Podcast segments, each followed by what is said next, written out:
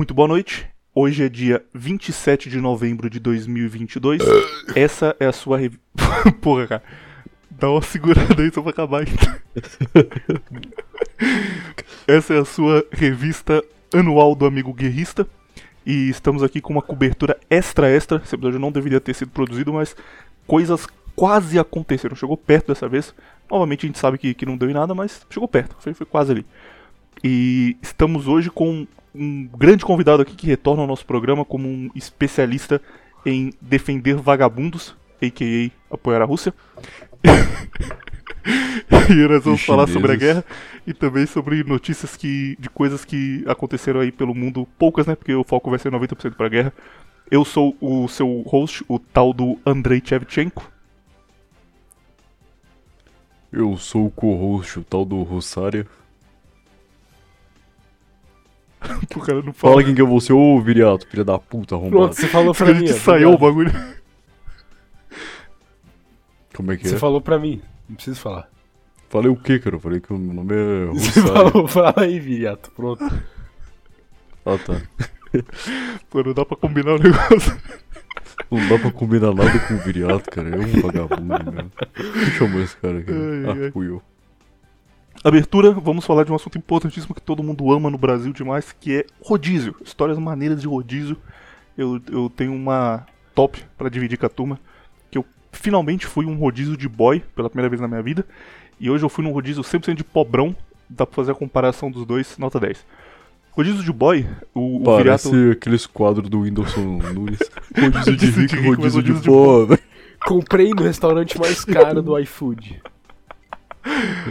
Lá, faça o rodízio de rico, rodízio de pobre. Eu, eu fui na Fogo de Chão, que é um lugar muito de boy, cara. Muito de boy. Tipo, eu, eu imaginava antes que, ah, vai ser de boy, vai, sei lá, vai ter o- uns caras que ganham um pouco bem lá. Só que você chega e você começa a ficar com medo, porque tem, tipo, uns puta carro, aqueles carro maluco, elétrico, parado na frente, sabe? Você fala, caralho, cara, que porra é essa? Tudo na tomada. E aí, tipo, tem um, um negócio de as pessoas fazerem coisas pra você que quando você é muito rico você tá acostumado. Por rádio virado já devem estar acostumados com isso. mas eu não tô. Então chegava lá e, tipo, você vai sentar na cadeira, os caras puxam a cadeira pra você sentar, e aí se você levanta pra qualquer coisa, tipo, ah, levantei pra ir ali do lado. Vem alguém, arruma a cadeira no lugar e fica esperando pra tirar você de Pô, novo. isso é molecagem, cara. Você na escola de puxar a cadeira quando, pros outros sentar. Você cai de bunda no chão. Tinha um bagulho, tipo, você passava assim pra, pra fazer o. pegar o buffet, e aí você colocava uma luvinha, e essa luvinha você pegava as coisas. Aí no final tinha um funcionário bosta, só cara. pra tirar a luva da sua mão. Tipo, o cara ficava assim, você esticava a mão, ele puxava a luva pra você e falava. Ah, um boa noite, cavalheiro. E você falava, cara, Meu Deus. Ou esse negócio de, de colocar luva em restaurante. é- Quem teve essa ideia? Não, A ideia é boa, pra, Alguém pra não cair sujeira alguém na teve. comida. Imagina Que se- sujeira, cara. Sujeira do quê? Que sujeira Da sua mão, cara. Você vai lavar a mão e Só, você, você anda com a mão suja, você Sim, mas não é todo terra, mundo que lava a mão. Imagina o cara tá com não piolho na mão e comida. fala, ah, vou comer aqui esse macarrão. Aí outra- Nossa, você acha que quem eu come nesses lugares tá com a mão suja? É, isso é verdade. Defina a mão suja, pra começar. Ah. Isso é verdade. Mas ainda assim, eu, eu apoio, achei maneiro. Boa ideia. Hoje, hoje eu também fui num restaurante lá que eu tava, fui viajar, né? Que fui no aniversário em outra cidade. Eu comi num lugar que top, top, top, chama Milhão. E lá tem dessas frescuras, né? Você- Lá é self-service, é serve-serve, aí você coloca a luvinha de plástico na mão. Só de raiva eu peguei umas cinco luvas diferentes, depois peguei a minha e. e fui. E, o verdadeiro vândalo do sistema. Eu sou, eu sou, não, Eu sabe uma coisa que eu, eu já- toda vez eu, toda vez eu fiz isso. Toda vez que eu vi que tinha que pegar a luva, eu coloquei na mão esquerda e pegava as coisas com a mão direita sem luva. eu já fiz isso. Eu já fiz isso, mas não por vandalismo, não por tropa, porque eu fui burro mesmo. Eu fiquei segurando a luvinha com a mão esquerda lá com um prato e ia pegando os talheres lá, tudo com a mão direita. burro, Fiz o meu foi de burrice isso, mesmo. porque eu passei álcool na mão antes, álcool gel. E aí eu coloquei a luva depois de ter passado álcool. E eu não sabia, mas esquenta muito, cara. Parece que tá cozinhando sua mão. Não sei porquê. E É fica grudando no dedo horrível. E aí eu tive que correndo porque não, não, não dava tempo. Falei, cara, cara, vou, vou ter uma queimadura aqui se eu não terminar essa porra. Aí eu simplesmente fiz o, o erro básico de rodízio que eu não sabia porque eu nunca fui em rodízio na minha vida. Esse foi o terceiro que eu fui. Que foi pegar um quilo de feijão e um quilo de arroz. Meu Deus, que É o, é o, é o Eu clássico peguei um prato, o prato era muito fundo. pobre é uma Eu desgraça. fui lançando feijão, cara. Eu peguei tipo 5 colheres de feijão, tá ligado? Concha. E aí minha namorada falou, minha noiva falou pra mim, por que você tá pegando isso, cara? Eu falei, pra comer, pô. Feijão é bom. Ela, sim, mas a gente tá no rodízio. Aí eu, ah, tá, ah, verdade, puta, não pensei nisso. Aí meu primeiro prato de. foi feijão e arroz muito caro. Eu fiquei tipo uma hora pra terminar de comer tanto de feijão e arroz que eu peguei. Batata palha e farofa. Pior que uma vez eu fui no, É, no eu rodízio. concordo com o Viriato aí. Eu Eu fui no rodízio com os caras. concordo com o os Viriato. cara- Pobre é uma desgraça. Eu fui no rodízio com os caras que, que eu tava trabalhando. E aí, um deles era um, era um puta negão de 2 metros. E aí ele chegou com um prato, era, ele literalmente usou uma montanha de maionese no prato, assim, só maionese. Monte Everest de, frango. de maionese, assim. Aí o negão deu uma garfada na maionese e falou assim: Ô rapaz, não gostei não. E jogou fora, assim, jogou, jogou o prato pro lado. Ficou a montanha de maionese na mesa lá, até a gente ir embora. Gostei, não. Eu, eu ia Foda-se. passando por umas coisas que eu não conhecia, porque comida de boy, então tinha tipo, ah, tem aqui uma mussarela de búfala, salmão, e eu falo, puta, não sei se isso aqui é bom ou não, então eu só passei tudo. Lancei uma batata palha e farofa, tranquilo. Aí quando eu cheguei na mesa veio o grande momento da noite que eu tava mais esperando, porque chega um maluco, lá você tem tipo um host pra cada mesa. Não é pra cada mesa, cada mesa tem, tem três mesas e um cara cuida disso. Mas é um cara que passa toda hora pra saber se tá tudo certo, se você precisa de alguma coisa, se quer que E se busque alguma dele coisa era pra você. tal do quê? Eu acho que os ouvintes, ele tem Não dinheiro, lembro, ele cara. sabe o que é, William, só você é pobre. É, ruim. Aí o cara chegava e ele ficava tipo. É, ah, vocês precisam de alguma coisa, preciso de não sei o que. Eu falei, não, tá tranquilo, tá tranquilo.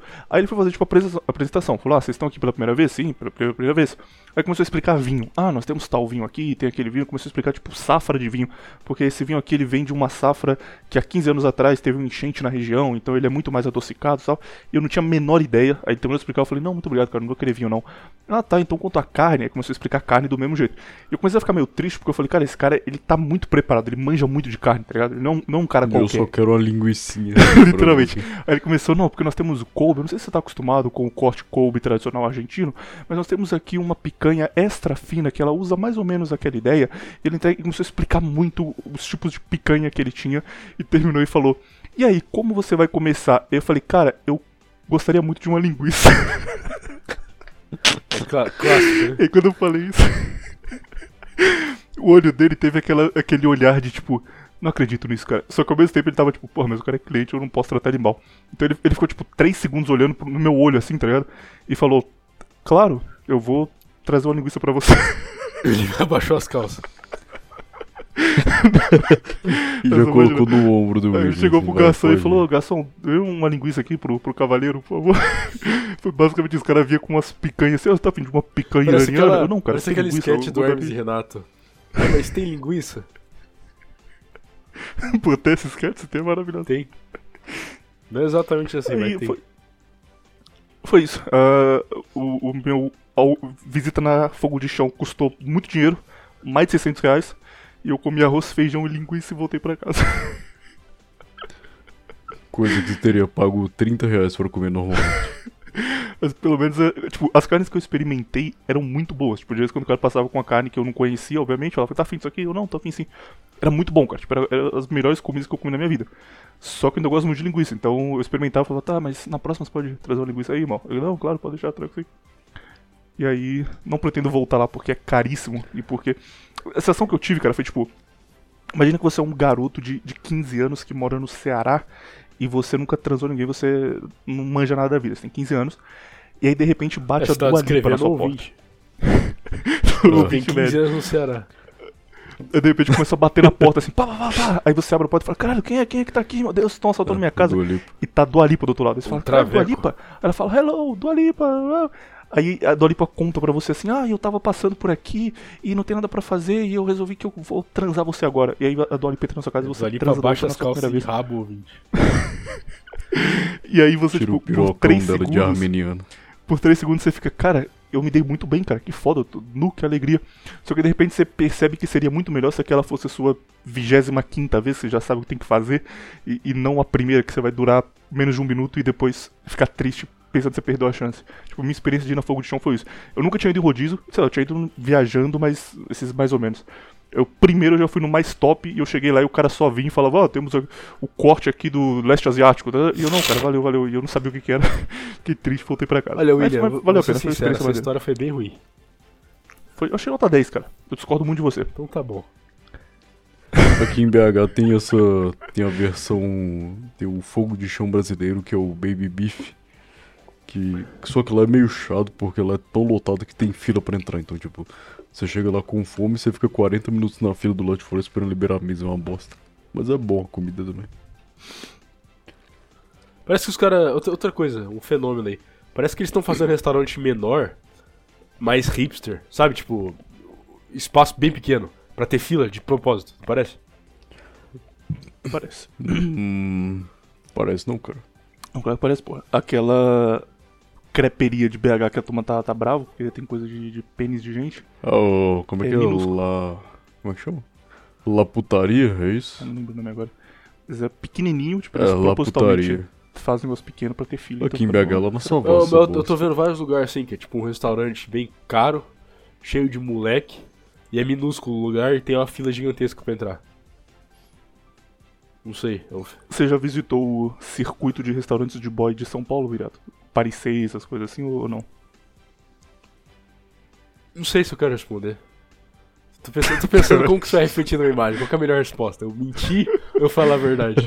Eu imagino que sim, porra. Pra falar a verdade logo. Você pode falar que você frequentou acompanhando um amigo. Aí. Eu fui convidado, me Sim, levaram. um pouco um melhor. amigo, um amigo me obrigou aí no, no Paris Me 6, levaram. Eu nem queria. Calma, mas te levaram onde no Paris 6? Tô brincando, nunca fui não. Ai, ai, ai, sei. Foi. Ah, tá bom. Ai, então. esse papinho. Parecia que tem uns vídeos de, de cara na internet indo lá, cara, e. A ideia é, tipo, larpar que você tá na França. Só que não, não dá, cara. É demais o LARP, tá ligado? Os garçons passando falando, ah, monsieur, você gostaria de Merci um crepe? Merci beaucoup. Não tem como. E. Ah, só deixar registrado aqui, pra rapidão. A gente ficava zoando o Rick demais, falando, ah, o cara é magrelo, parece uma garota. Hoje eu revi o Rick depois de um ano ter visto ele a primeira vez. E ele está shapeado, cara. Shapeado. Tá tipo. Shape do felinto, basicamente. Sem comer Eu carne. O duvido cara dessa conseguiu. afirmação aí. Meu felinto pesa 50 quilos. É. então, Não, um pouco mais pesado. 39 de braço, de bíceps, quase 40. A gente viu lá na hora. E shapeado, cara. O cara com camisa e você olha assim e fala, nu, tá no shape. Sem comer cabo. Talvez ele tá mentindo pra gente. com Ah, não comer sei cabo, não. Tem, va- tem isso várias também. mensagens aqui, tipo, nossa, comi um pote de açaí hoje. é, você me parece como carro, cara. Será que ele abandonou a, a causa? Ele, ele, ele não come carbo duas vezes na semana aí, então ele fala que não come. Não sei, né? Tô- Cê- A Teoria. gente foi. Nosso plano era ir na churrascaria de Pobrão, mas era muito boa, custa 30 reais e é top, também tem linguiça muito boa. Aí foi o Rick e o gordão do Bolsonaro, e depois a gente ia na, na igreja. A igreja deu errado, tava fechado, fomos na missa tridentina e tava só um cadeado na porta, não deu pra ver. Esse cara é muito bocó, né, cara? O rolê dos caras. Eles é escutaram incrível, que cara. um maluco lá com a velhas- camisa colada. velhas de 70 Você viu, a- anos cê viu a camisetinha que ele tava? A camisa jeans dele? Ai, ai, ai. Cara, Nossa, tava com cara, camisa jeans e calça jeans e blusa jeans. Ó, cara. aquela, Então, por isso que eles sua trancaram a camisa igreja. jeans ou William. É, exatamente. Viram um maluco de 2 metros vindo com a camisa jeans e falou, "Ih, Com os, ma os normal, os estourando na camisa. É uma camisa normal, só que eu estava shapeado no rolê e a camisa ficou apertada que eu posso Você, fazer. você tá, é GG. você tava usando a camisa P. Uma camisa jeans daquela, aí você tá Ela é GG, direto pra bote depois gay, cara. É, Não, é verdade, a, a Não, camisa jeans ela pega um pouco, um pouco mal. Não, mas que era uma camisa jeans desabotoada no peito, tá Era, ligado? era uma camisa bem de balada gay. Com, com o peito pra fora, mostrando só o início assim do mamilo.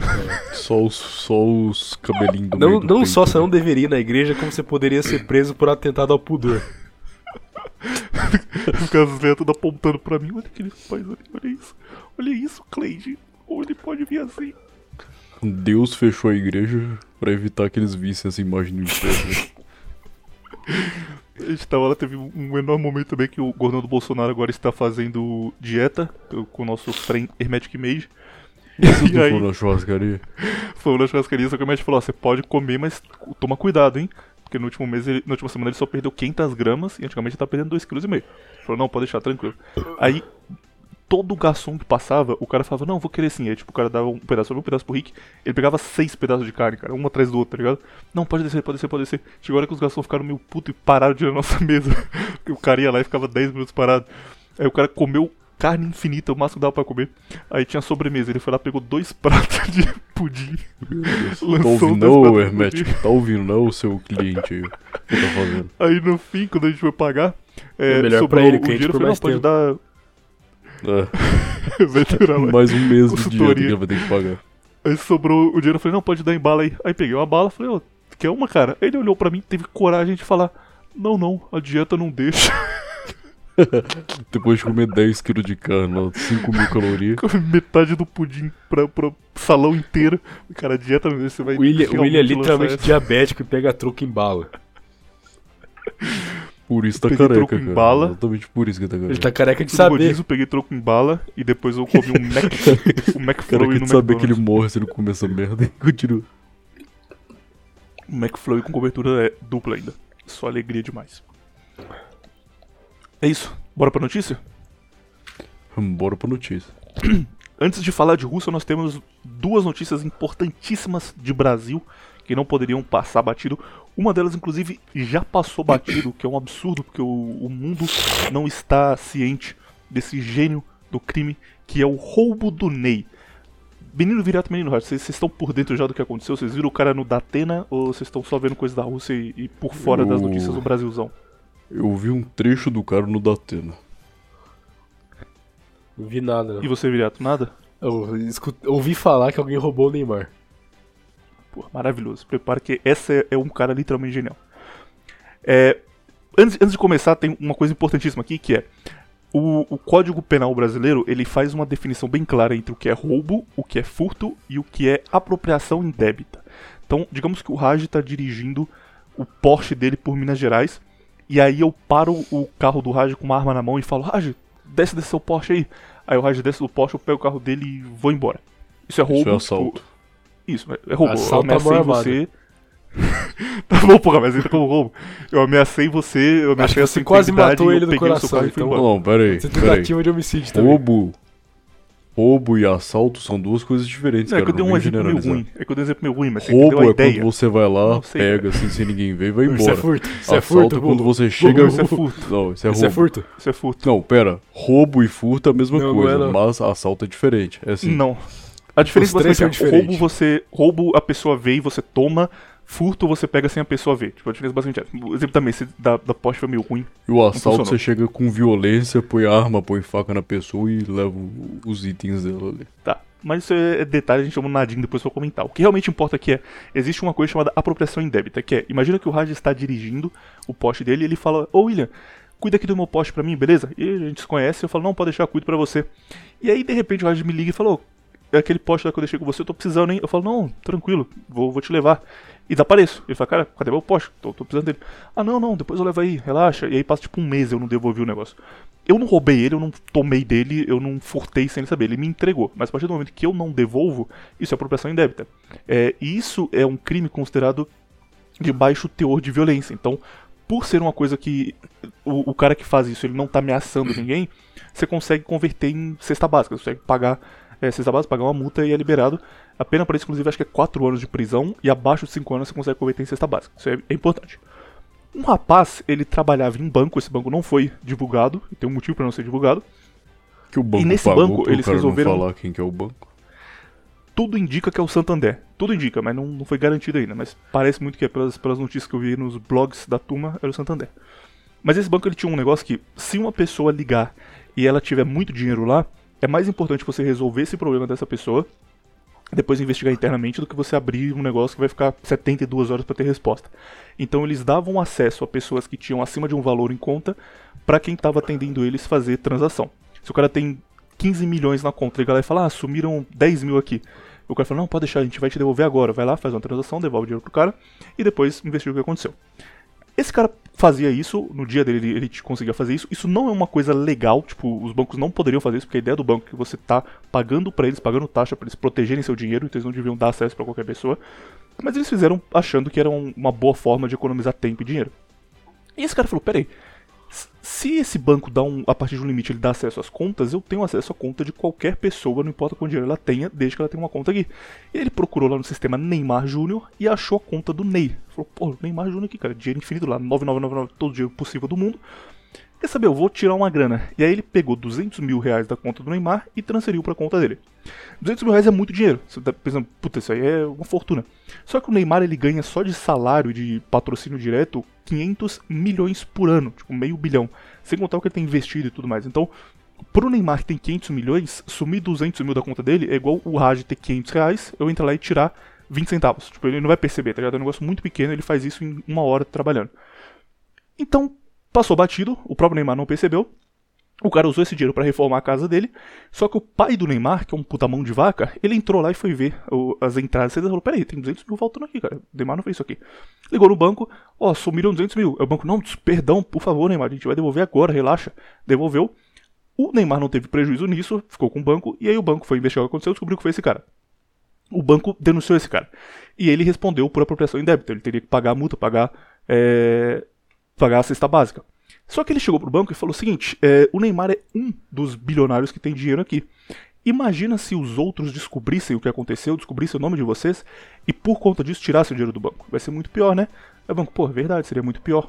Então, então eu tô disposto a não contar onde eu trabalhava para a imprensa quando eles vierem atrás de mim, se vocês me derem uma grana a mais. E aí o banco fez um acordo com ele, que não foi divulgado o valor, para comprar o segredo dele, ele não contar onde ele trabalha.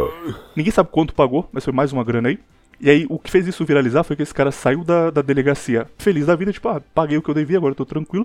E ele deu entrevista ao vivo no Datena. E aí o Datena fica, cara, você é um criminoso, tem que ser preso. Ele fala, não, cara, ninguém saiu perdendo, só o banco, o Neymar está com o dinheiro de volta.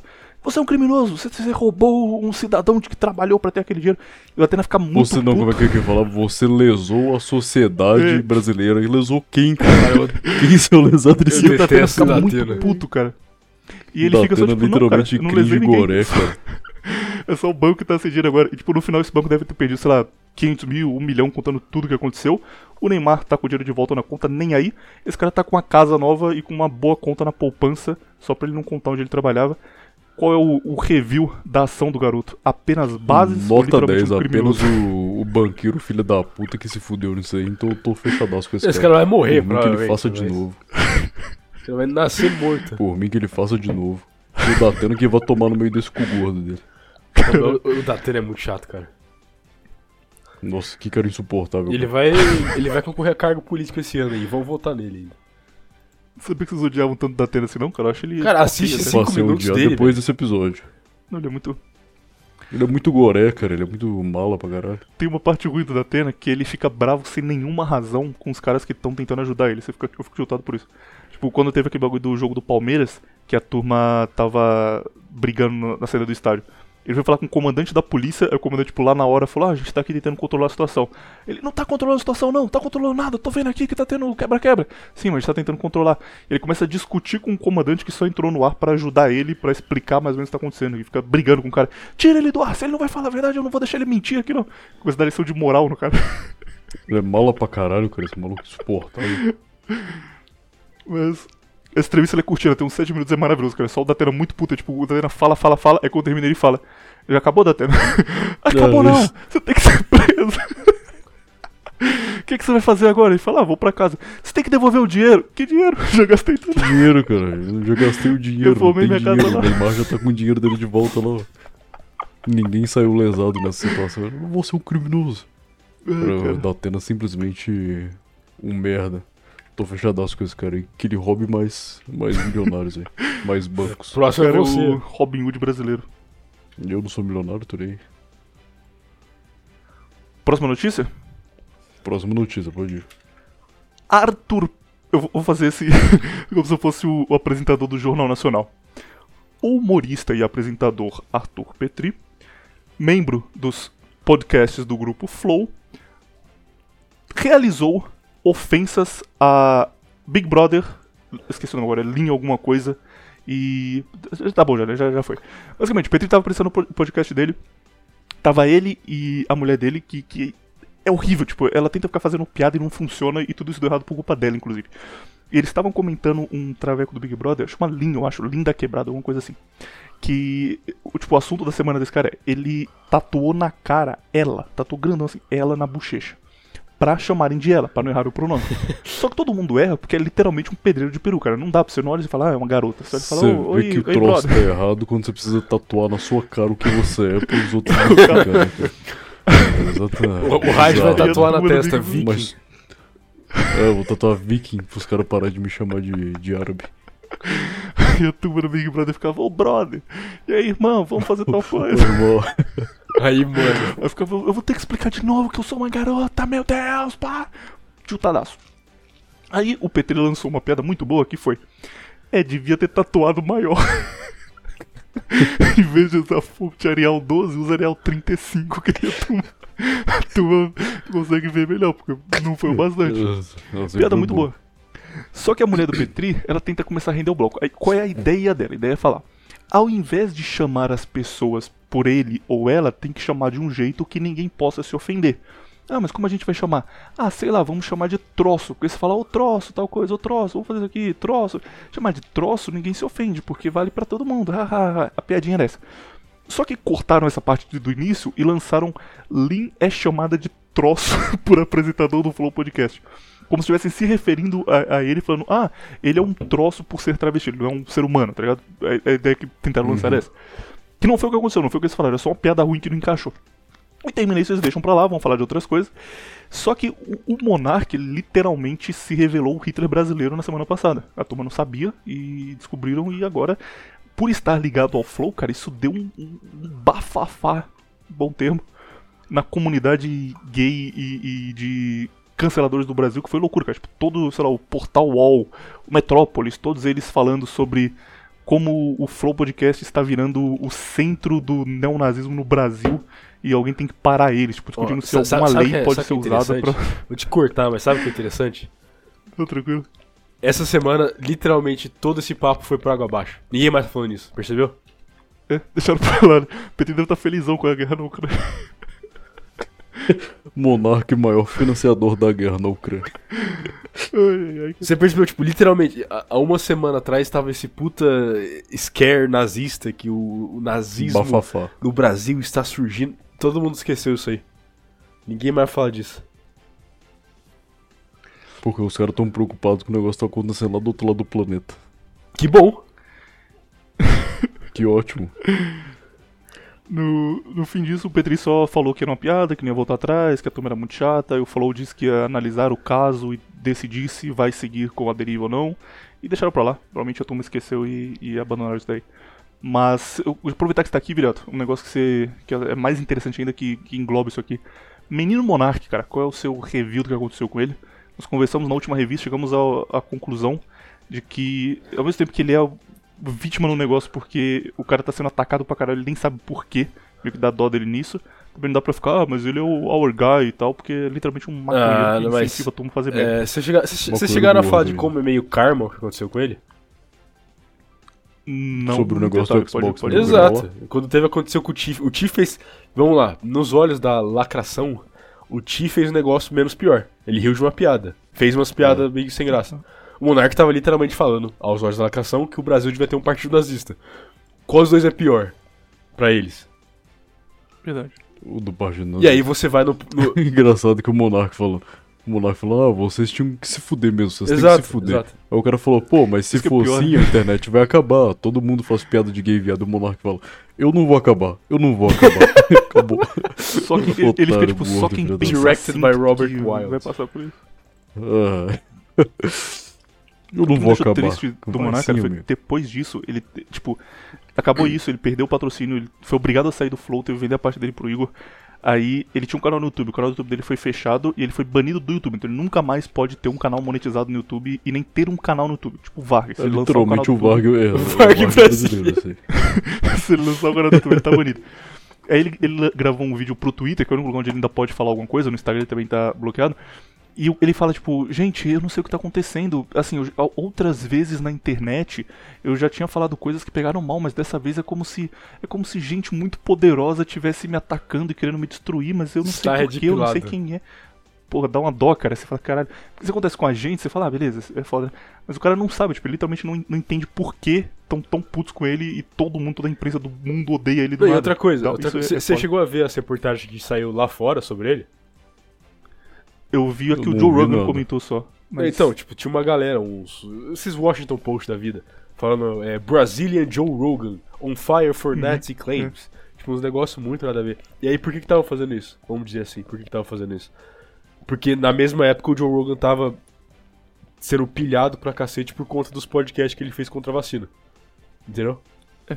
por isso o Brazilian Joe Rogan era a principal E parte. outra coisa, uma coisa que muita gente não percebe, ali- aliás, percebe sim, mas é que como podcast é fácil você passar coisa.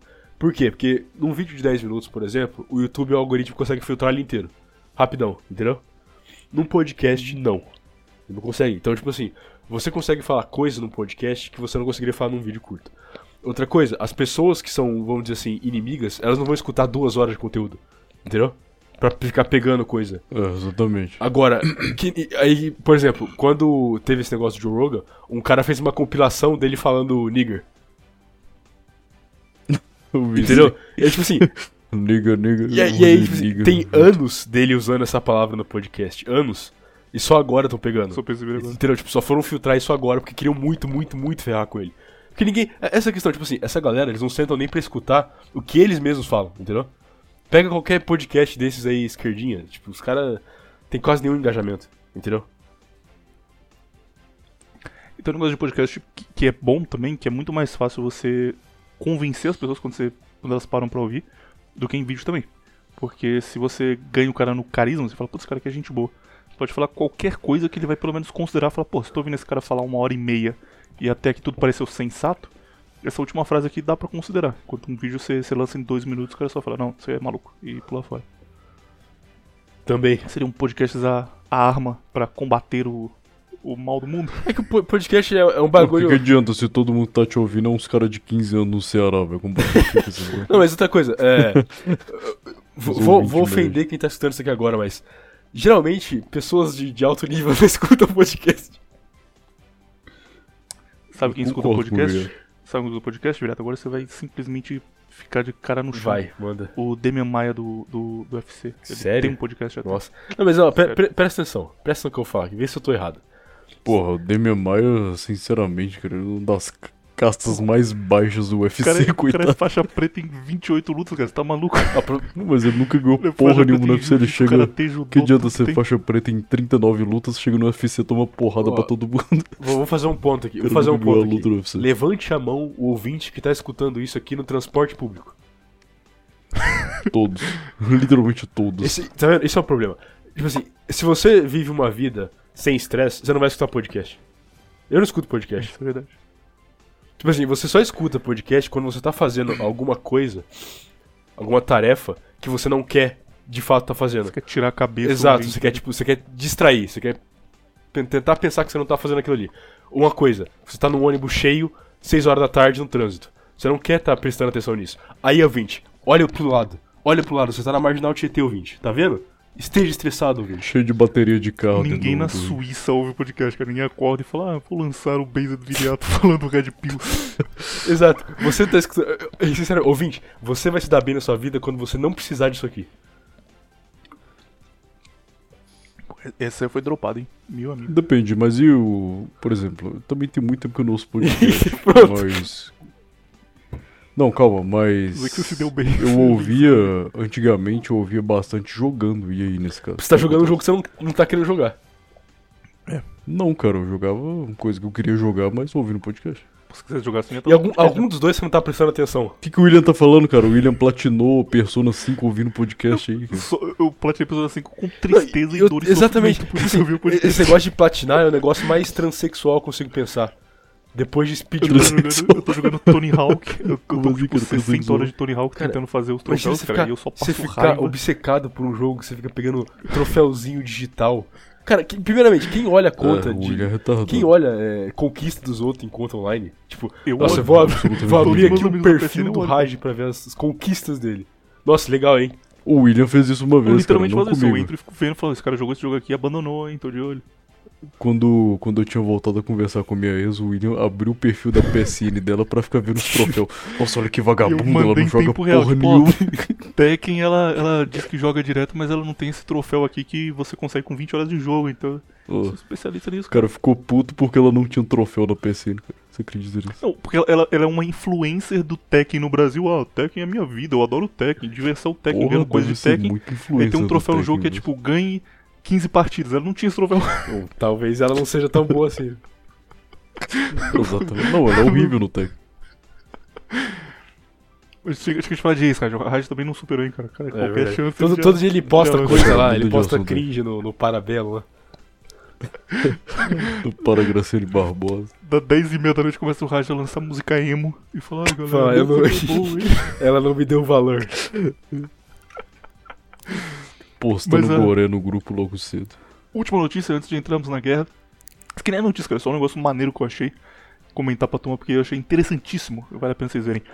Você conhece, provavelmente o Viriato vai conhecer, porque ele manja de todos os americanos do mundo. Você conhece um, um rapaz chamado Howard Stern? Stern, Sim, é o- não sei qual pronúncia É, dele. o proto-podcast. Isso, exatamente. Puta, Proto Podcast é um, um bom tempo pra esse maluco.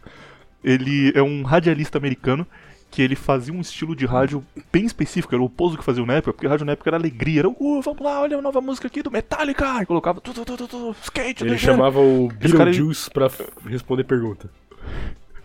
Isso, ele abria, tipo, Literalmente ele não sabe nem falar. ele tinha um programa de madrugada e aí ele levava só gente, assim, o- o- quem sobrasse, o cara que era o ator coadjuvante de uma série avulsa da TV a que ninguém assiste, sobrou, ia lá de Só madrugada e gente- conversando com o cara. Tem um termo brasileiro pra isso que é muito bom, é bisonho. Só gente bisonha. ele fazia isso. E ele fazia também, ele falava com o ouvinte. E quando ele falava com o ouvinte, ligavam qualquer cara e ele conversava com os caras malucos. Tipo, você ligava, você falava uma coisa sobre você. Tipo, ah, eu sou o Raj, eu sou literalmente pagão e eu moro no Brasil. Aí ele falava assim, ah, vou falar aqui com o Raj, que é literalmente pagão e mora no Brasil. E aí, Raj, como anda a vida? Aí você fala, ah, tá legal, tal. E ele conversava com o cara, tinha aquele timing de rádio. Aí a conversa vai rendendo, quando parou de render, ele encerrava. Ah, agora vamos falar com tal pessoa. Era um programa de rádio normal. E esse cara, ao longo da carreira dele, teve vários momentos que são muito famosos. Tipo, tem uma vez que o cara ligou do, da Golden State Bridge, que o cara ia se matar, e ele começa a falar com o cara no ar, e fica tipo, não, cara, calma aí, porque só que ele começa tipo, zoar, e fala tipo, não, não, se- não se joga não, me explica por que você quer se jogar, porque talvez você me convence eu pule com você, e começa a falar assim. e aí o cara fala, pô, verdade. Caralho. Tem hora que para uma mulher assim, ele, ele fica tipo, não, acho que você não tá na Golden State, você tá me zoando. Aí para uma mulher, ele fala, ó, tá vendo uma mulher aqui, peraí. Aí a mulher pega o celular dele e fala, não, ele tá aqui sim, eu tô na Golden State, ó, vou buzinar o carro. Eu tô ouvindo vocês na rádio, ele tá aqui sim. Aí ele devolve o microfone pra mulher, aí a mulher fala, não, tô torcendo por você, tá bom? Você vai conseguir sair dessa, eu vou continuar ouvindo, eu tenho que ir pro trabalho. Aí ela entra no carro, aí o Howard fala, ah, era uma garota bonita, porque se fosse, se deu bem. Aí ele fala, no, it was a fat cow.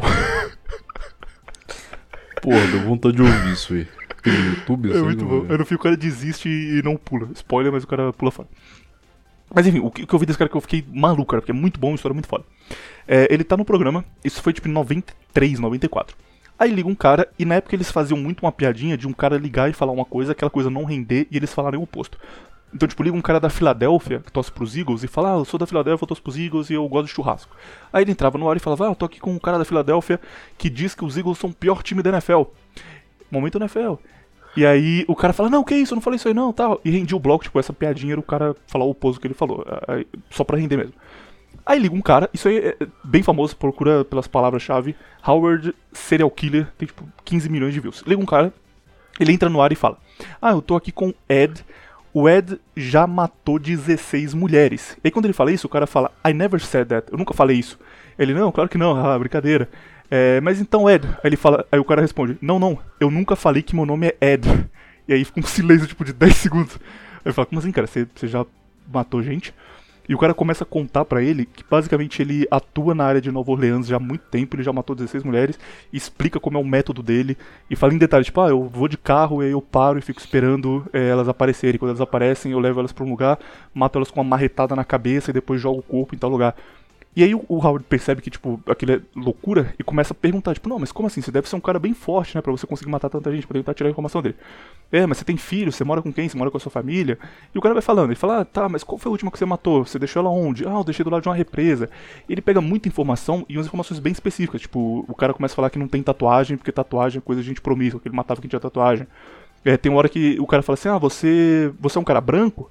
E aí o cara fala, sim, isso inclusive é engraçado, porque na vez que eles prenderam alguém achando que era eu, era um policial negro, que era o oposto de mim. O cara quase foi pra cadeia da morte e no fim conseguiu se livrar, mas o cara ia ser morto à toa, haha. E eles conversam 20 minutos no ar, cara, com o cara serial killer contando como ele mata a gente. E aí no fim o Howard fala, ah, legal, É, mas você vai parar de matar? O que você acha que vai fazer? Ah, não sei não, cara. Eu, mato gente porque eu não tenho nada pra fazer, tô de saco cheio, então vou ver, vou ver. Se der vontade, eu volto a matar. E desliga. E esse caso é muito famoso, cara, porque o FBI entrou em contato com o cara imediatamente pra pegar a, gravação, pra investigar o que tinha acontecido. E tudo o que ele falou batia. Tipo, tem uma parte que ele fala que a última mulher que ele matou, ela ele deixou ela num, num parque. E eles procuraram nesse parque, mas não num lugar específico. E aí foram lá e acharam o corpo mesmo. Realmente tinha um caso lá de um policial que tinha sido preso, ficou tipo seis meses preso. E depois foi liberado quando descobriram que ele não tinha DNA na cena do crime. Então, realmente, ele falou com um cara que já matou gente pra caralho e contou no ar em detalhes isso. E esse cara nunca foi pego. Tipo, ninguém sabe o que aconteceu, se ele, se ele churrascou, se ele parou de matar, o que aconteceu. Até hoje ele nunca foi pego. E aí tem uma turma na internet que tá tentando ligar com outros casos, se esse cara continuou matando ou não. Mas é, é- é um bagulho maluco. Você ouve e você fica, caralho, cara, isso, isso aqui aconteceu, tá ligado? Isso aqui, quão maluco é poder ouvir alguém contar essas coisas do jeito mais casual possível. E agora, tipo, fica, ah, qual é o seu jeito favorito de matar? Ele começa a dar detalhes. Ah, se você tiver uma marreta muito pesada, você tem que bater em tal lugar. Se você tiver outra, você tem que bater pra ela desmaiar e depois arrancar o olho. Tipo, umas loucuras assim, cara. Doideira demais. Mas onde você acha? Isso é no YouTube que tem ou você tem que baixar No um YouTube eu torrent vou- da, da Deep Web? Não, no- tem no YouTube. É um programa de rádio, tipo, passou normal lá. Tem no YouTube, e aí nos comentários do YouTube tem um monte de gente falando coisas, tipo, ah, eu descobri isso aqui, tentando descobrir quem é o, quem é o cara. É, eu vou deixar na, na descrição, desse que eu vou deixar garantido. Mas é Howard, Howard normal. Stern escreve S-T-E-R-N. Esse procura Howard Stern Serial Killer. Tem literalmente milhares de vídeos, porque eu sou um caso bem famoso nos Estados Unidos e doideira demais, cara. Aquilo, mas o maluco realmente acha que ele deu todas as informações certas sobre ele? Não é possível. Pra ser burro a esse ponto. É porque cara, ele dá umas coisas muito. Tipo, tem horas que ele percebe. Eles vão conversando, tipo, tem 20 minutos. E ele vai fazendo umas perguntas que, que o cara morde, tipo, ah, mas pra elas nunca terem reagido, você deve ser um cara muito forte, né? Ele fala, não, sou um cara muito forte, sim. É, mas assim, é, eu acho que é porque elas ficam com medo e tal. Aí ele fala, ah, mas já teve alguma vez que elas reagiram? Ah, uma vez uma reagiu e ela me arranhou no queixo. Aí o cara, nossa, deve ter ficado uma marca horrível, né? É, ficou uma marca, eu tenho que esconder, tipo, sabe? Não- o cara não percebe que ele tá dando essas informações enquanto ele conversa. É bom, cara. Doideira e, e, e bom e maluquice. Sei lá, hoje, hoje devia ser um negão mesmo. Ele ficou falando que ele era branco, não sei o que, pra despistar. Pra larpar na net. Dá pra larpar na net, os caras morderam muito. Bora pra, pra notícias da Rússia agora. O grande momento chegou. Ah, bora. Você vai Ai, ter eu tô que, com sono, que deixa apenas, podcast aí. Acaba aqui. Você vai ter que escolher um lado, hein, Raio? Já se prepara. Temos simplesmente o lado do bem e o lado do mal, então espero que você saiba. É o lado do Felipe Neto. Pode deixar. O lado do Felipe Neto é o Bolsonaro. lado do, do William. Você... Eu vou pro lado do Bolsonaro, então. Como a gente começa... O Bolsonaro... Rapidão, cara, só uma coisa antes disso. O Bolsonaro, ele foi na Rússia... Ele é muito, acaso, ele é muito, muito azarado, cara. Ele, é muito- ele foi no pior ele tava momento já possível. marcado. Eu tava marcado, tipo, há um ano pra ele visitar a Rússia. E aí ele falou, pô, já, já tá marcado, vou lá. Só que ele chegou lá quando o Putin tava com as tropas na fronteira. E aí tem um, um bagulho padrão de, de político quando você vai visitar outro país, que é falar, ah, eu adoro o povo do Brasil, vivo o Brasil. Tipo, Quando o cara vem tocar no Rock in Rio e fala, caipirinha, love caipirinha. tipo, esse, esse cara, ele tá trancado num hotel comendo comida do chefe que ele trouxe dos Estados Unidos, ele não viu um brasileiro na frente dele, mas ele finge que ele é muito brasileiro. Ah, caipirinha e capoeira, adorei. Eu adoro capibara. Feijoada. Capibara da Lagoa. O, cara- o- o presidente ele faz a mesma coisa, porque o cara tá viajando o mundo inteiro, o cara tá indo pra um monte de país, ele não sabe nada sobre a Arábia Saudita. Ele fala, ah, a Arábia Saudita é um ótimo país, estamos juntos, mas ele não sabe a política do local. E aí ele lançou uma frase em português, né, que foi: O Brasil apoia a Rússia e Vladimir Putin. No dia que a Rússia tinha invadido a Ucrânia, cara. E basicamente as notícias eram: presidente do Brasil é o primeiro a apoiar a Rússia durante a invasão. Ele teve falando: não, galera, não, pelo amor de Deus, eu só, tô falando que, que eu, que eu acho legal a Rússia, calma, calma. Aí a Rússia já ficou: peraí, então, então você tá contra a gente se você não achou? Não, não, calma. cara, é maravilhoso. Imagina o trabalho de, de resolver isso em todas as embaixadas do mundo. Fica, não, cara, ele só, ele só tava fazendo uma média, pelo amor de Deus, não invade a gente, não. Ah, Virato, vamos começar com com o, quem a gente acha que tá certo direto? Ou, ou explicar o que aconteceu pra turma que tá por fora? Acho que todo mundo sabe o que aconteceu, cara. A Rússia tá invadindo a Ucrânia. Todo mundo não, tem, tem muita gente que A Rússia tá invadindo a Ucrânia, porra. Se se o cara não sabe. Não, sim, porra, mas. Por peraí, peraí, peraí, vamos lá. Se o cara, se o cara não sabe disso, que a Rússia tá invadindo a Ucrânia, porque ele tá escutando isso aqui. Ah, ele nem clicou no Ele, vídeo. ele, ele acordou de um coma agora e clicou nesse vídeo. Mas é o, o contexto que acontece. Porque o, o jeito que acontece é que você tem basicamente duas versões. A versão que. Não, não, A vamos é começar, país vamos do começar mal. dando um aviso aqui. Dois avisos, primeiramente. Se- Primeiro, primeiro aviso. Toda guerra tem muita, muita propaganda. E todo mundo parece estar esquecendo disso aí. Segundo aviso, a maior parte, a maior parte do que tá acontecendo lá agora é, é, não ironicamente fake news. Tipo assim, eu, eu- eu literalmente vi a mesma imagem sendo descrita como, por exemplo, é, soldado ucraniano sendo pego por exército russo, e aí depois, tipo, em- em- sei lá, cinco minutos depois, a me- outra pessoa falando que a mesma imagem era, na verdade, ucranianos pegando russo. O Azov, o Azov crucificando um soldado russo. Isso é um vídeo de 2013, cara. que a turma ressuscitou agora. Não, o jornal, o jornal televisão tava passando imagem do COD. Do, do Arma 3. Falando que era guerra da, da Arma 3. Os caras fuzilando a, a aeronave assim com aquelas. com aquelas. né, machine gun. Então, falando que era Então, então imagem da avisos, guerra, cara. Avisos estejam dados aí. Inclusive tem um aviso extra aí que vale nisso, cara. A gente vai chegar daqui a pouquinho, mas própria noção de guerra é meio fake news. Porque, é, ok, eles estão em guerra oficialmente. Só que em três dias de guerra teve 200 mortos, tá ligado? Então é muito mais uma ocupação, bagulho de vamos entrar lá pra mostrar que a gente pode, se for necessário, É, mas é isso mesmo. eles, do que uma guerra. Não, mas a questão é a seguinte, vamos lá, primeiramente, é. Tudo que o Putin tá fazendo, e é o Putin fazendo. Uma coisa que, que, que já, já tinha do caminho. Não existe Rússia, não existe governo da Rússia, existe Putin. Ah, lá vem, lá vem. Coupe. Porque com. Se o Putin representa a Rússia, é a Rússia. Não, então, a Rússia e o Putin são a mesma coisa, então. Não, a Rússia representa O que você quer dizer, tipo, não faz diferença. Mas, o, tipo assim, a Rússia atual não existe sem Putin. Então, então eu concordo 100%. Então é, é isso. O Putin é a Rússia atual. Cara, teve uma. Uma comitiva, uma comitiva não, como é que fala? Quando, coletiva de imprensa, logo esses essa semana, que foi. é, era uma sala. Cara, isso. é- isso se você vê um negócio desse, cara, parece coisa de filme mesmo. E você acha esse vídeo legendado em inglês aí, mas não sei como você vai procurar, enfim. Mas era o líder de espionagem do governo russo é, dando um relatório sobre o que estava acontecendo na Ucrânia. E era tipo assim, era uma sala, era todos os ministros.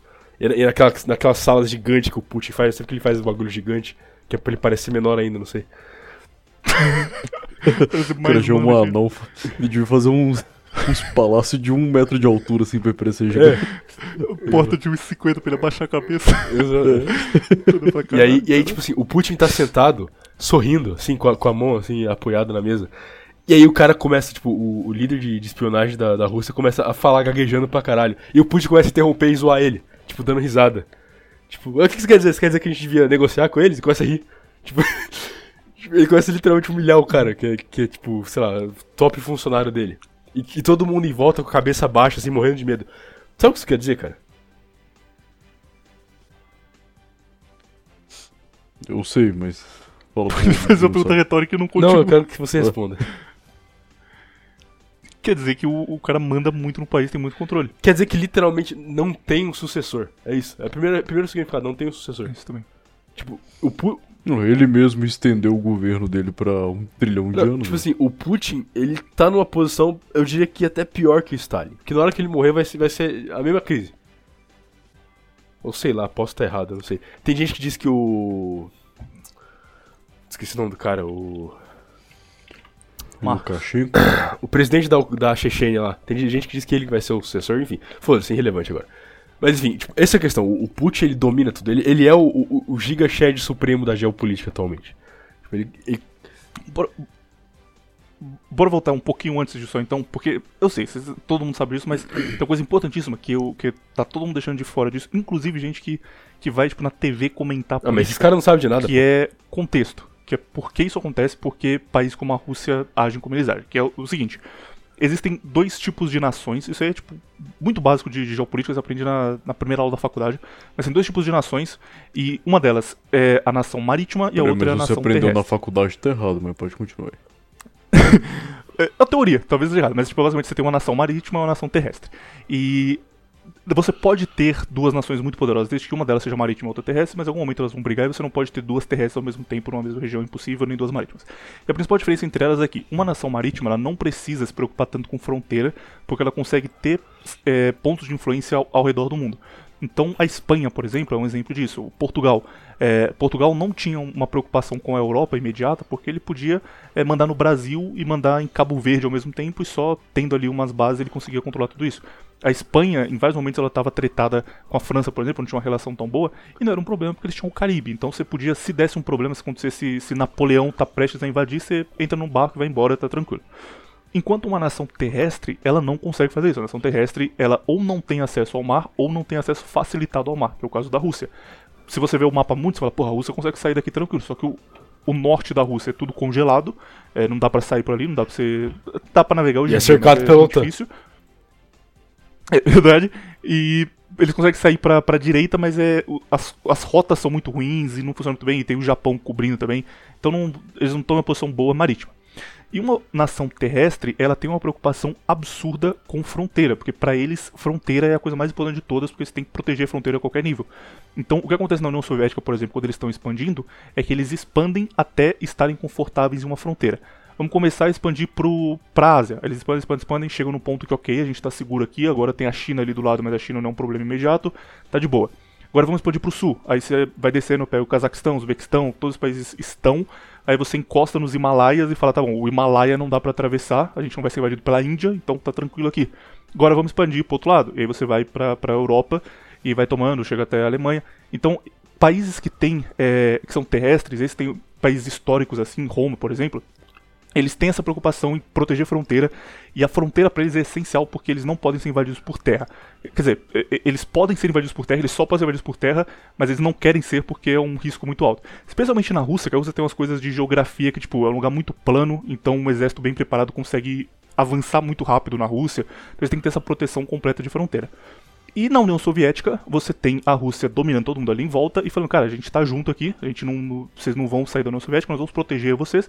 Um monte de briga interna, tipo, a, a Ucrânia se fode muito na mão da Rússia na época da União Soviética. Só que a Rússia também investe nesses lugares, nesses países, e aí entra um negócio tipo, a Ucrânia se fudeu muito, teve Holodomor, teve tudo isso, só que ao mesmo tempo, o que a Ucrânia tem hoje de economia, tipo, a Ucrânia exporta muito gás natural, é, a Ucrânia tem energia, é, tipo, ele produz energia de alta qualidade. Tudo isso é porque a Rússia investiu muito lá, porque na época da União Soviética, Chernobyl, por exemplo, foi, foi fundada na Ucrânia. Posso, É, posso cortar você as- rapidão, só pra dar um detalhe também.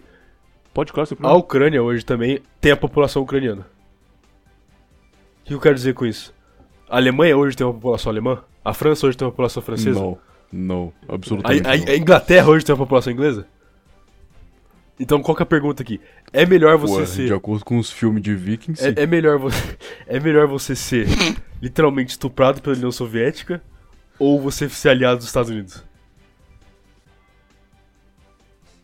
Calma aí, calma aí, que você já tá, tá avançando muito. Mas eu ainda. Eu, eu Basicamente, ainda é da- você tomar uma pirocada branca ou uma pirocada negra. a negra é maior, cara, É, vai doer mais. Vai Inclusive, uma coisa que mais, deixar, então deixar claro aqui, quando eu falo que eu, que eu sou contra a Rússia, quando o que você tá fazendo agora, não é porque eu amo os Estados Unidos e amo o Estado, o Estado americano, não, porra. É porque eu, eu sei que eles são horríveis também, mas acho que eles são menos horríveis do que o que a gente tem na Rússia. E, mas enfim, re- resumindo só pra chegar agora na Ucrânia, a União Soviética expande, a União Soviética fica gigantesca, e aí chega um ponto que a União Soviética tá prestes a dominar o mundo, porque eles têm muito território. Se você ver, tipo, o mapa da União Soviética no auge, era gigantesco, eles iam da Ásia até metade da, da Europa. Tipo, a União Soviética tinha. é, a, Ucrânia tinha, sei lá, Letônia em cima da Ucrânia, tinha a Romênia, é, tinha metade da Alemanha, tipo, eles estavam muito, muito grandes. E aí, esses países da Europa se juntam e falam, cara, nada impede eles de irem pegando um por um aqui. Chega e fala, ah, quer saber, agora a França é minha também, toma a França. Eles podem só ir avançando porque eles têm gente pra caralho, porque eles têm muita grana. Então, como a gente vai garantir que a União Soviética não consiga avançar mais? Porque se eles dominarem a Europa, eles têm o mundo inteiro. Os Estados Unidos vai ser fichinha se eles têm tudo isso. Aí é criado um grupo, que é a OTAN, a Organização do Tratado do Atlântico Norte, que é uma turma que se junta e fala: nós não vamos deixar a Rússia entrar mais na Europa. Tipo, a gente vai se juntar aqui. é, e aí os Estados Unidos entram na OTAN também para proteger, porque eles tinham os mesmos interesses. E a partir desse momento, se a Rússia avançar mais um pouquinho, você fala, ó, nós vamos aumentar nossa fronteira na Alemanha aqui mais um quilômetro, a gente ameaça eles, a gente vai falar, ó, caso você faça isso, todos esses países juntos vão contra-atacar. Então é- era uma a OTAN surge para parar a Rússia, para parar a União Soviética. E os soviéticos odeiam a OTAN por conta disso. Como assim, cara? Os caras criaram, juntaram o mundo inteiro pra parar a gente, bando de filho da puta. E aí, beleza, você tem. é, isso freia a União Soviética realmente. Aí tem toda aquela disputa econômica, a União Soviética acaba. Quando a União Soviética acaba, vários desses países eles passam a ser independentes. Só que a OTAN continua existindo. Isso é uma questão muito forte para a Rússia que o Putin fala direto em discurso. Tipo, não faz sentido você ter uma OTAN hoje em dia quando nós não somos mais uma ameaça para o mundo. A gente não tá mais tomando país e, e sendo imperialista até pouco tempo atrás. Então, porque existe um, um grupo que foi criado exclusivamente para parar a Rússia, ainda atuando e ainda ameaçando a gente quando a gente não tá fazendo nada errado? expandido. Isso era um problema para ele. E aí você tem os países vizinhos, e esses países vizinhos que eram parte da União Soviética, hoje eles não são mais parte, só que eles fazem parte do protetorado russo. E aí o Cazaquistão, todos os países eles estão ali do lado. Tem até o tipo a Finlândia, por exemplo, que é importante para a Rússia, eles não deixam eles se juntarem a grupos próximos, mas é mais distante. E o que a Rússia faz hoje é, ela sabe que tem que proteger as fronteiras ainda, elas ainda têm essa noção de que tinham na União Soviética, que tem que é, garantir que você não vai ser invadido do nada. Só que eles entenderam que é muito mais interessante para eles ter países independentes, entre aspas, fazendo a fronteira com eles, é, países que são pró-Rússia, do que ter a fronteira, por exemplo, anexar a Ucrânia e ter fronteira direto com um país que pode atacar. Então eles criaram uma bolsa em volta deles que eles estão seguros, que todo mundo ali é amigo, todo mundo está do lado deles e se um desses países for atacado, a Rússia sabe e consegue se proteger. Beleza, tudo tava assim, nenhum problema até aí. Só que sempre que você tem um desses países, começa a arrumar. Pro... Não, a gente vai sair, a gente não tá mais afim de ser, de ser mandado pela Rússia. O primeiro que aconteceu foi a Geórgia, todo mundo esqueceu disso completamente. Isso aí foi tipo 2000, 2005, 2006. Eu lembro que foi uma das primeiras coisas que eu vi de política, que eu soube que tava acontecendo coisa no mundo. Falei, cara, que loucura. A Geórgia falou na época que queria se juntar à, à OTAN, a Rússia falou que não era pra se juntar, eles falaram, não, a gente vai se juntar. A Rússia foi lá, invadiu eles e, e proibiu. E, e continua assim, tipo, esses países sempre estão tentando fazer acordo com o Ocidente e a Rússia não deixando, a Rússia fala, não, vocês vão ficar com a gente aqui, é, tamo junto. E aí tem dois países aí que são muito importantes, que é a Bielorrússia e a Ucrânia, porque como eu falei no passado, o que esses países são hoje, eles têm, têm grana, são, são potências na Europa, é porque a União Soviética investiu neles. E aí entra aquele negócio de eles se fuderam muito, o povo lá realmente foi massacrado pelos comunistas, mas ao mesmo tempo, hoje, o que eles têm hoje é por conta desse investimento. Então a Rússia fala que fez muito bem para esse povo, e eles falam que não, que eles só sofreram e que eles foram roubados e fica nessa briga infinita. E pros russos, a Ucrânia e a Bielorrússia são Rússia. Tipo, eles chamam, eles têm um nome em russo pra isso. Bielorrússia são os russos brancos, Bielo é, é branco e russo, e a Ucrânia são os pequenos russos, os russinhos, tipo, os nossos irmãos mais novos aí que a gente cuida deles. E pra eles, tipo, se a gente perder a Moldávia, se a gente perder a Letônia, a Lituânia, beleza, é, ok, é um problema, mas dá pra, dá pra negociar. Agora, a Ucrânia e a Bielorrússia não. A Ucrânia e a Bielorrússia nunca vão se unir contra a gente, porque eles são parte da gente. Eles são nossos literais friends pro, pro russo. E aí a Ucrânia chegou e falou: não, a gente, a gente quer fazer parte da OTAN também. A gente quer fazer parte da União Europeia, a gente quer juntar com esses caras aqui. E a Rússia falava: não, cara, você não vai se juntar porque a Ucrânia é russa também. A Ucrânia faz parte do nosso território aqui, vocês estão independentes, mas vocês são russos, vocês não vão juntar contra a gente. E a Ucrânia, não, a gente vai se juntar. E aí começou essa briga que tá há algum tempo, já alguns meses, da OTAN e dos Estados Unidos tomando o lado da Ucrânia, falando, não, eles têm que ser independentes, aí eles usam esse discurso da, da liberdade, eles têm que ter a liberdade de fazer alianças, ser independentes, e vocês não podem impedir um país livre de se juntar a nós, porque nós vamos ajudar eles na economia, blá, blá, blá, esse papinho de sempre. E a Rússia falando, não, você não vai se juntar porque vocês são território nosso. E aí o Putin colocou um negócio que ele diz que o povo da Ucrânia, ele não quer se juntar, que é o presidente, que o presidente da Ucrânia é judeu hoje, completamente sionista. O presidente ele quer juntar o país, mas o povo da Ucrânia é contra se voltar contra a Rússia, porque o povo da Ucrânia é muito grato ao que a Rússia fez. E a Ucrânia fala o contrário, que não, que o povo lá quer sair fora da Rússia e que eles são reféns da Rússia e que eles não querem de forma alguma seguir sendo controlados por eles. E aí começou essa discussão. O Biden começou aquele papel de não, a Rússia não pode impedir, se a Rússia fizer alguma coisa, nós não vamos deixar os países livres do Ocidente, nunca deixaremos a Rússia agir na Ucrânia. O presidente da Ucrânia comprou, falou, porra, beleza, vocês vão me ajudar? Vamos te ajudar. Um dia antes de ser invadido, ele falou, cara, vocês realmente vão me ajudar? É a Rússia. E o Biden, não, cara, relaxa, tamo junto. E aí o Putin invadiu a Ucrânia, porque eles falaram que iam se juntar mesmo. E aí E a, todo questão, mundo sumiu. o que começa Que a invasão é, o cara, o cara quer pular fora, o mundo fala, compra a briga que a gente tá com você, o Putin fala, beleza, então vou, vou comprar a briga. E aí o mundo sumiu, como o Raj falou agora, e o cara ficou sozinho e agora ele tá ilhado, tipo, a, a Ucrânia inteira já foi tomada, sobrou Kiev, mas assim, honestamente ele não consegue segurar Kiev por muito tempo, também vai cair Kiev. E o motivo da invasão é isso. Então, primeiro ponto, que é, que é importantíssimo. O mundo ter sumido. Pra mim, é só. Vocês podem. Coisas vão, vão começar a aumentar. Pra mim é só uma questão de. Se você colocar soldados americanos, por exemplo, pra dominar Kiev, pra proteger Kiev, e tiver uma troca de tiro entre americanos e russos, começou realmente a Terceira Guerra Mundial. E os Estados Unidos não é maluco de começar uma guerra por causa da Ucrânia, tá ligado? Porra, a Ucrânia não vale a pena. Então é só um negócio de tipo, ah, vamos, vamos ameaçar. O Putin não vai ter coragem de, de avançar, porque ele vai ter medo da gente. O Putin pensou, e aí nesse ele foi inteligente, ele falou: não, cara, eles não vão comprar uma briga pela Ucrânia, então eu vou avançar e eu vou ganhar essa carta, porque eu vou mostrar que eu realmente fiz o que eu disse que faria, e eles não vão fazer o que eles disseram que fariam.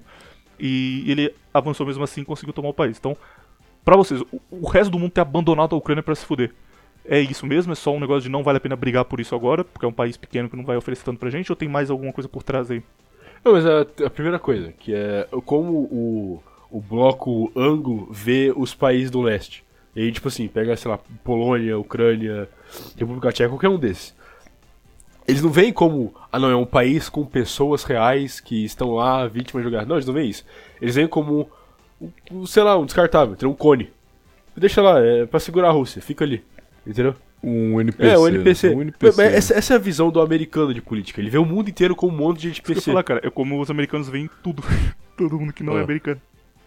Então, tipo assim, pra eles, foda-se, eles não tem nenhum, nenhum laço. E aí que tá, por que que tá agora esse teatro? Cara, isso é, é muito interessante. A OTAN, ela surge de um sentimento, de certa forma, nacionalista que tinha nos, no século XX, entendeu? Um resto disso, no caso. Que era, tipo assim, a gente tem que proteger a nossa soberania nacional dos russos, entendeu? Que era o, o chamado Red Scare, certo? E o que eles estão trocando agora, eles estão trocando um Red Scare por uma... Você vai gostar da palavra, hein? Por uma russofobia, talvez? Porque, olha só, é, o Putin invadiu a Ucrânia, certo? Faz, faz uns três dias aí. E aí, do nada, essa- essa- você vê essas galera do Twitter que há seis meses atrás estavam falando que bolsonarista era nazista porque tava com, sei lá, apoiando o Azov ou algo assim. Todos eles falando que os ucranianos são heróis resistindo ao avanço do Putler. E- Entendeu? Tipo, de onde surgiu essa narrativa? Por que, que, tipo, eles fizeram um 180 do nada? Porque serve uma coisa. Eles sabem muito bem, e, e aí que vai. Por que eu falei no começo da questão de fake news? É. você entra no, no Reddit, não recomendo que você faça isso, mas você entra no Reddit e vê as notícias, é tipo assim, é, é só notícia tipo: soldado ucraniano mata 500 russos com uma granada e uma faca. Tipo, entendeu? Tipo, é, os- Ah, os caras falam lá, o Ghost of é, os caras estão fazendo, inventando uns puta um jaspion. ucraniano, ucraniano que abateu sozinho seis caças russos ao mesmo tempo. É muito piada. cara. É, é, tipo, é, é, eles inventaram uma história. Cara, logo- Não, pior, pior que os caras acreditam. Os caras acreditam compram, eles compram isso, eles acham que é verdade. Tipo, Sim, eles compram. no primeiro dia, eles inventaram uma história de que na Snake Island. Olha, olha o nome que os caras inventam, tipo, é coisa de, de história em quadrinho mesmo. Se bem que tem esse nome mesmo, mas foda-se. Que, que 13. 13. O cara se auto-refutou agora muito. 13 é, tinham 13 soldados ucranianos na ilha, e aí uma, uma, uma warship, Russian warship, entendeu? Tipo, o puta navio de guerra russo foi lá e falou pra eles se renderem. Eles falaram, não, vai se fuder, nós não vamos render. Mentira, não aconteceu. Eles renderam. Eles literalmente se renderam e foram levados. tipo, entendeu? Tipo, os caras co- contando um monte de Jasper. Por que, que eles estão fazendo isso? Vamos, vamos, vamos responder essa pergunta primeiro. Por que, que eles estão fazendo isso? Pelo seguinte: agora eles têm que pintar a Ucrânia como o George Floyd mundial. O cara que é a Mas resistência ali contra final, os malvados que eles querem pintar. Exato. Por que, que ele, aí, aí que tá a questão. Por que eles querem fazer isso contra o Putin? O Putin, ele é, tipo, o, o salvador da, da pátria. Ele é o herói do, do, sei lá, da civilização. Não, não é. Mas aí que tá a questão. O Putin, ele é um símbolo de uma coisa que não deu certo. No caso, o Ocidente. Ele, ele é o símbolo da, da- de toda a narrativa que aconteceu no Ocidente nos últimos 40 anos, não deu certo, entendeu? Porque ele- literalmente a Rússia seguiu o caminho oposto. Não na, não, não na prática, você não vê isso, isso no reflexo da população. Tipo assim, a, a, a Rússia é um país cheio de, de putaria, cheio de degeneração. Mas não oficialmente, tipo, não é algo promovido pelo governo. A Rússia é um país que achou que heroína era muito leve e inventou uma nova droga, que é o crocodilo. tipo, a heroína é pra fraco, bora bolar um. Sim. É, russo, né? Russo tem que ter coisa mais potente pra Mas, divulgar. mas, eles, eles- é, mas é, que, é que tá a questão, tipo assim, a Rússia não teve um, homossexualismo estatal que nem teve no Ocidente, entendeu? É, isso aí a gente tem que concordar, isso é verdade. E, e, aí- e aí que tá, e volta no que eu falei antes, tipo assim, você pega todos os países do bloco soviético. Meio, cara, meio que a degeneração da. É o que acontece é o seguinte, a degeneração no Ocidente vem por conta do, do governo do Ocidente. A degeneração da Rússia vem por acesso à internet, é totalmente diferente. Porque é russo também, né? É só- É, porque O russo é muito macaco, cara. Tipo, os caras bebem vodka e saem na facada à toa. Tipo, os caras é amigos. É, o nordestino como- Tiro, bora. Não, mas. É o nordestino louro do olhão. Não, mas o que eu tava falando antes, tipo assim, Mas- você pega todos os países do bloco soviético, todos eles. Não, não, não literalmente todos eles, mas tipo assim, 99%, a etnia que tinha lá há 100 anos atrás tá lá ainda. Você pega qualquer país do bloco ocidental, eu posso falar a mesma coisa? Não, absolutamente Nenhum não. deles. Entendeu? Tipo assim, o que, que vale mais a pena? E aí, e aí, aí é que vai a pergunta, tipo assim, essa, essa esquerda ocidental anglofônica, vamos dizer assim, eles estão passando essa narrativa de tipo, ai, os bravos ucranianos, que, eh, que pra eles eram nazistas dois meses atrás, os bravos ucranianos estão resistindo à opressão. Por quê? Porque a opressão vem de um cara que simboliza algo que eles não conseguiram fazer. E outra coisa também, eles queriam fazer isso na Rússia. Tipo, todo. A, a ideia tipo, do, do, do pós-colapso da União Soviética era de que a Rússia ia virar mais uma Alemanha, entendeu? E virar mais outro estado sob influência de Washington, que ia ser liberal, ia ter em 20 anos, é, sei lá, hormônio pra moleque de 16 anos, entendeu? Abrir mão de arma e apoiar a paz. Exato, mundial. essa é a ideia. Mas aí surgiu um cara que impediu isso de acontecer. Uma coisa rapi rapidex aqui, só sobre você falou sobre a esquerda até pouco tempo atrás colocar a Rússia como a França, cara, a Ucrânia como literalmente nazista ter mudado. Aconteceu o mesmo do outro lado também, cara, porque a direita do Brasil, a direita liberal, tinha aquele movimento ucraniza o Brasil, vamos ucranizar o Brasil amanhã. E aí do nada mudou. Agora os caras são 100% pró-Rússia e a Ucrânia tem que se fuder mesmo.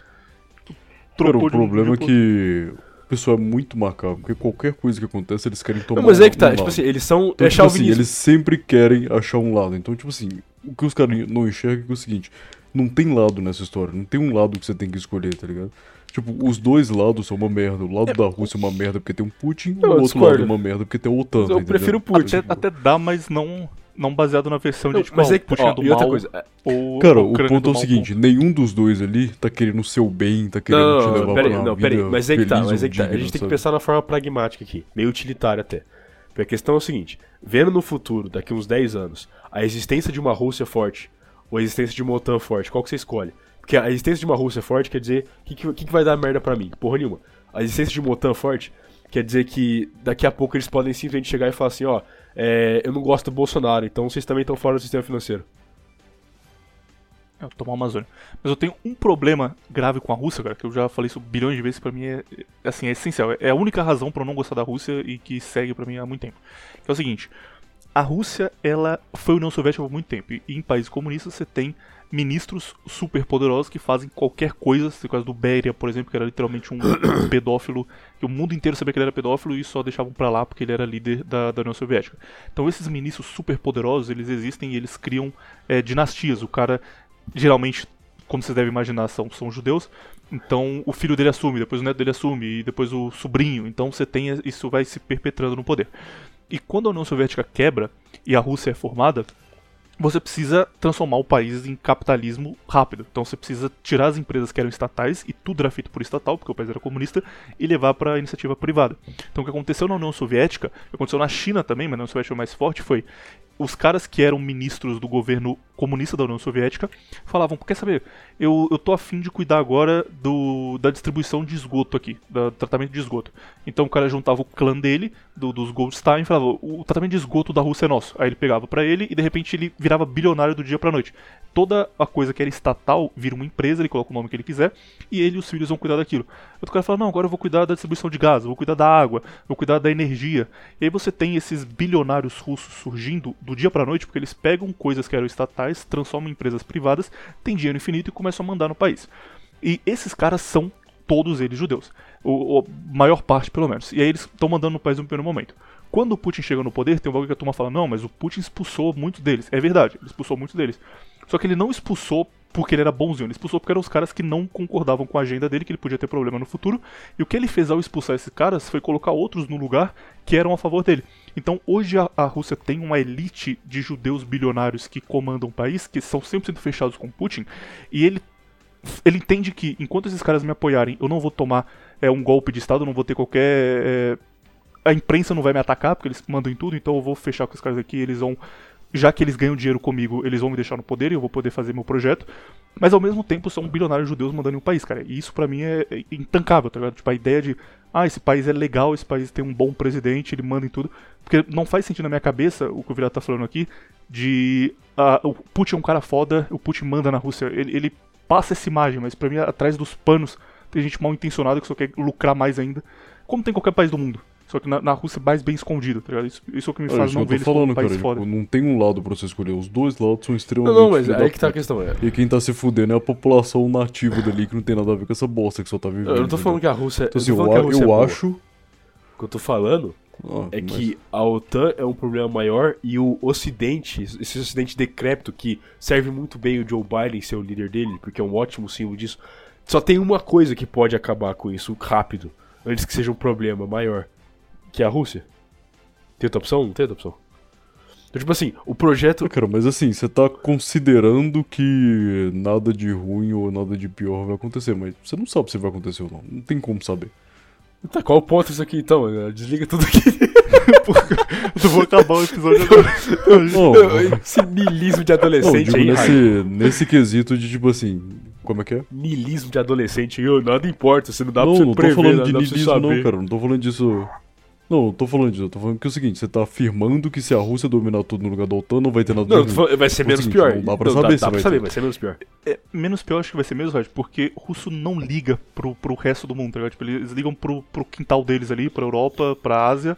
Mas, tipo, Brasil, estão 100% foda-se, tá ligado? e, e aí, por Pra que, por que gente eu tô eu tava falando da questão da, da tranquilo. esquerda mudar de ideia no começo? Porque literalmente aí você vê, por exemplo, na Suécia agora. Que é tipo assim, ali, todo mundo na Suécia, e, e aí, tipo assim, você vê caras que são, entre aspas, alt-right, pegando esse bait. Que é tipo assim, não, não, a gente tem que se preocupar com o fantasma Putin russo e vir invadir. Enquanto isso, os adolescentes lá, os moleques de 15 anos, estão tomando hormônio pra virar mulher. Entendeu? Tipo, esquece disso aí, esquece o que está é acontecendo no seu quintal. Pensa no Putin, pensa no Putin querendo te invadir. Esquece que literalmente tem uma favela de refugiado no quintal da sua casa. Pensa no Putin, entendeu?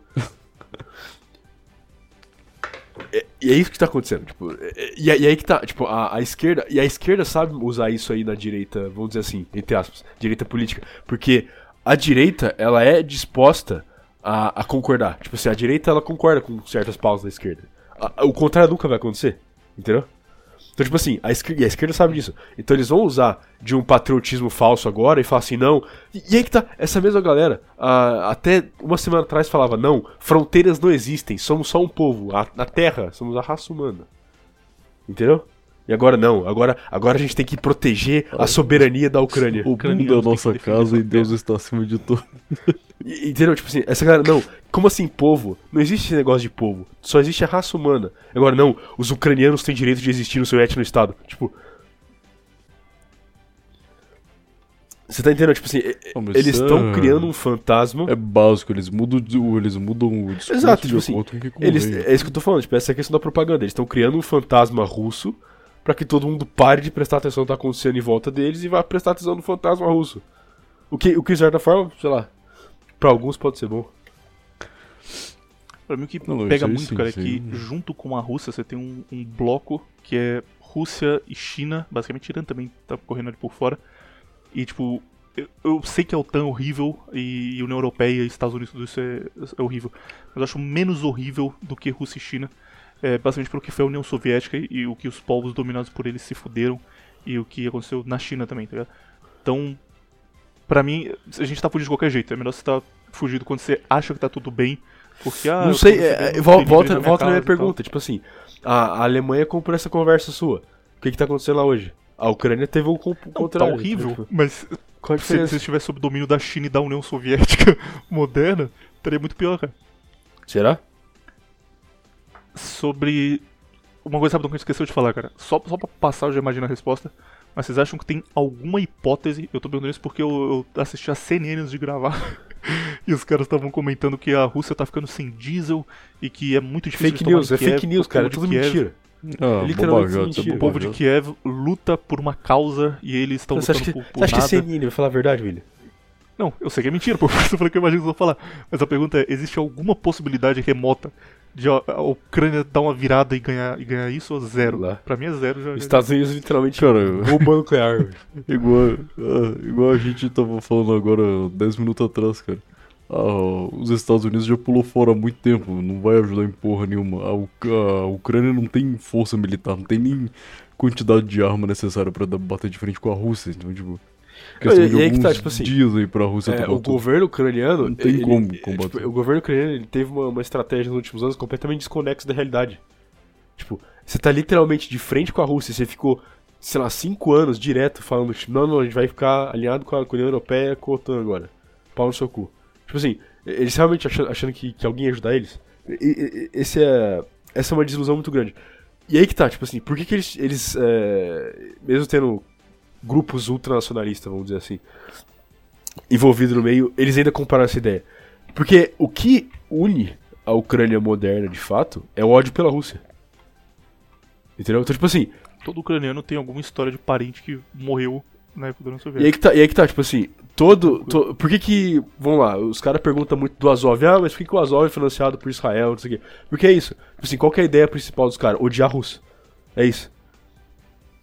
Não, tipo, o Azov é uma piada pronta, cara. Em 2013, 2014, quando essa bosta surgiu, todo mundo falava, não, os caras pareciam com swastika, né? Os caras tinham swastika tatuado, não, o Azov é based, o Azov é do caralho, olha só um... Não, mas é só uma simbologia anti-Rússia, Olha é só só o isso. Azov. Ah, então, aí um ano depois descobriram que essa bosta era fina- financiada por Israel. Senhora, Não, piada e, tipo pronta, assim, né, todo, todo- E aí que tá. O que acontecia aí? Era tipo assim, o presidente é literalmente um comediante judeu. É isso. O, o presidente, não ironicamente, é um, um comediante judeu. É, sim, É muito bom. pior que não é piada. É, não é piada. Tipo, Não é ele, ele tem uma comédia. sketch até que ele toca piano com o pênis. Meu Deus do céu. É isso, esse é o presidente da Ucrânia. E aí, por que, que os caras relevaram isso? Ah, beleza, ele é anti-Rússia, então foda-se.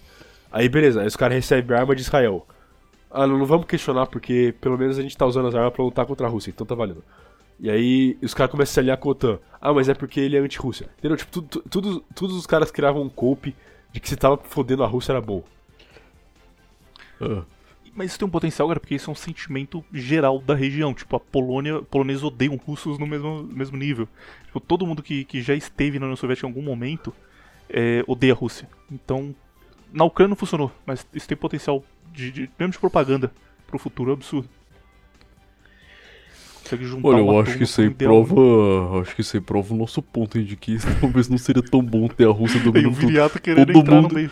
É, Viriato, todo não, mundo lá, que cara, foi. todo mundo que foi. Que foi dominado pela Rússia, hoje em dia odeia a Rússia. O Viriato tá falando que vai ser bom. Todo mundo que foi dominado por americano tá morto. Não tá morto, não. Pronto. Virou traveco, No é Iraque a turma não tá. Pô, virou traveco, mas tá vivo, pelo menos. Tá Duas lá coisas importantes dele, agora. chupando Mas, é, mas burro. então qual que você prefere? Você prefere, você prefere que no final você odeie o cara? Pra ele virar um traveco ou morrer de fome. É, eu acho que eu prefiro morrer de fome. Eu prefiro morrer de fome. Ah, O Viriato acabou de me convencer, realmente. Acho que virar traveco é pior. Tô com a Rússia. Isso aí, Putin. Vamos lá, Putin. Vou de Ucrânia mesmo. Ô, Tem, tem duas coisas Bora dominar importantíssimas tudo. agora que, que são. Aí, pensando em futuro já, a gente vai ter que chutar aqui. Mas, ok, entendemos que a Ucrânia vai perder isso. Ah, uma coisa, rapidão, tô, tô avançando demais. É, a Rússia entrou na Ucrânia. Muito provavelmente, por chance altíssima, eles vão anexar as duas cidades lá que são pró-Rússia. Porque assim, a Ucrânia inteira odeia a Rússia, só que tem duas cidades que a turma fala russo, ama o Putin e se considera russo, que eles querem ser independentes. É, ué. É, uma delas é Donetsk, que é a cidade do Shakhtar, a outra eu não lembro o nome agora. Mas elas querem ser independentes e a gente não sabe se a Rússia vai anexar essas cidades como parte da Rússia ou se vai só deixar eles independentes provavelmente vai, vai deixar independente e depois fazer votação pra anexar. É, fingi que foi natural. Mas isso, isso muda, inclusive, coisa importantíssima aqui, hein? Donetsk é onde existe o Shakhtar Donetsk, que é um time ucraniano cheio de brasileiro. Joga lá o Dentinho, o Alex Teixeira, joga lá o Paulinho, Pedrinho, só doideira, cheio de brasileiro. E, e agora que eles vão pro campeonato russo, eles vão ter que jogar na Rússia. A Rússia tem um limite de três estrangeiros por time. Então os times Xiii, do Brasil vão poder tudo trazer esses caras barato. Tudo deportado pro Cruzeiro. Brasil, coitado. O Cruzeiro vai contratar um atacante foda por 15 reais comprado da, da Rússia. 15 Enfim. euros. Deixa isso pra lá. É, uma vez que isso, eles vão dominar esses países, a Rússia vai liberar esses países ou dominar eles. E o discurso da Rússia é: nós estamos indo lá para proteger o povo que não quer se juntar à União Europeia e à OTAN desse presidente maluco que quer obrigar eles a se juntar. Eles já cercaram Kiev. Se eles entram em Kiev, realmente vai ter uma, uma guerra, a coisa começa, porque Kiev, a turma tá preparada, tá Entre aspas. todo mundo se juntou em. Kiev para proteger. É, eles vão morrer, mas vai ter, vai ter uma disputa, tá ligado? Tipo, vai ter Não, mas, mas aí, aí você, aí você vê a natureza do presidente real, porque não tem uma galera organizada. Ele literalmente tá dando arma pra senhora. É, pra ficar na Por rua. quê? Porque. E aí que Só tá, que- eles querem colocar um teatro do tipo, olha o que o exército russo fez na- em Kiev, entendeu? É isso, é tipo, eles estão armando um teatro pronto. Mas o- a questão é, por que, uma vez que, que já tá resolvido, o, o- tipo, o que, que ele faz agora? Ele, ele entra em Kiev ou ele só cerca e fica lá, galera, melhor se render, hein? Não, o que, o que eles podem o que, que fazer. vocês fariam se vocês fossem O que literalmente eles podem fazer. Se o Putin. Sei lá. Pensar aqui, o que, que ele pode fazer? Ele pode oferecer, sei lá, pra comprar as armas dos caras. Tipo, ó, vai comprar as AK que vocês têm aí por duas vezes o preço do mercado. É uma boa. Hoje eles sentaram pra negociar, só que o presidente da Ucrânia falou que eram coisas impossíveis de aceitar, que tipo, era um bagulho absurdo, então eles não, não falou o que que era, mas que não tem jeito, que eles preferem morrer do que aceitar o que a Rússia propôs pra eles. Então vão ficar fazendo renegociações a cada dois, três dias. Eles preferem morrer não, né? Tipo, eles preferem que a população morra do que ele aceite o negócio. Porque ele mesmo não vai morrer não, vai ficar suave lá. Mas eu acho que, ainda que seja um negócio absurdo, deve ser tipo taxação e alguma, alguma cláusula É. que eles não vão poder se juntar à OTAN. Mas de qualquer forma, não tem como fugir disso, o cara vai ter que aceitar isso em algum momento, tá ligado? É, Porque o foda é que ele, ele realmente acredita que, que os países vão ajudar. Tipo, a, a Ucrânia faz um bagulho completamente cringe, que aí no Twitter pedir pras Pedir pessoas Elon marcarem Musk. Biden pra entrar na guerra. Os caras pediram pro Elon Musk. Musk, velho. Mas o Elon Musk ajudou, o Elon Musk usou a, a internet dele pra liberar a internet pra Ucrânia, os data, data links, que é o nome agora. Você consegue acessar a internet na Ucrânia graças ao Elon Musk. Só que, porra, você não, você não vai no Twitter no meio de uma guerra e fala, galera, por favor, marquem lá a Merkel. não tem como fazer isso. Levantem a hashtag. Bom, pelo menos eles. Aí, ó, eles realmente aprenderam com os brasileiros aí, ó. Levantem a hashtag. Fora Putin. E aí, Vai lá na enquanto- embaixada russa do- da sua cidade fazer protesto É, com bandeira LGBT No pro Putin um parar na de... cara da, da, da No war. No war. Não guerra. não guerra, Putin. Por favor, não guerra. E uma vez que, que está acontecendo a guerra, os Estados Unidos. Isso aí foi. Nossa, cara, foi um negócio vergonhoso. O Biden ele anunciou que teria uma comitiva logo no dia seguinte à invasão, e essa comitiva era para decretar quais seriam as medidas tomadas pelos Estados Unidos. O mesmo Biden, dois dias antes, tinha dito que se a Rússia invadisse a Ucrânia, medidas drásticas seriam tomadas, que a Rússia ia se arrepender, que o Putin nunca mais teria coragem de fazer isso de com os Estados Unidos. E quando você está falando de, de geopolítica, você tem um- uma coisa muito importante que é o seu histórico, que é você falar um negócio e cumprir aquilo que você vai usar isso no futuro para negociar qualquer coisa. O Putin, a partir do momento que ele fala que vai invadir a Ucrânia, o resto do mundo fala não invade que a gente vai atrás de você, e ele invade, ele chega em qualquer lugar e fala, cara, ou vocês aceitam isso ou eu vou fazer. Todo mundo fala, beleza, o cara já provou no passado que ele, que ele tem coragem. E o que o Biden fez, cara, foi a opção mais burra possível, porque ele começa, nossa, se a Rússia entrar vai dar, vai dar um problema, O cara hein? tem Aí a. Rússia entrou e ele chegou. Ele chegou no dia O seguinte. cara tá velho, cara. Eu tenho mais de 100 anos. Acho que ele sabe, eu acho que ele sabe o que que tá falando. Ele tá dormindo ouvindo a rádiozinha dele lá do ele Super chegou no Bowl. dia seguinte e ele anunciou que medidas econômicas seriam tomadas porque os Estados. Unidos querem preservar vidas e não querem entrar em guerra contra a Rússia. Então, pro bem do povo russo, eles vão só tomar medidas econômicas e impedir que a Rússia eh, continue fazendo esse tipo de coisa.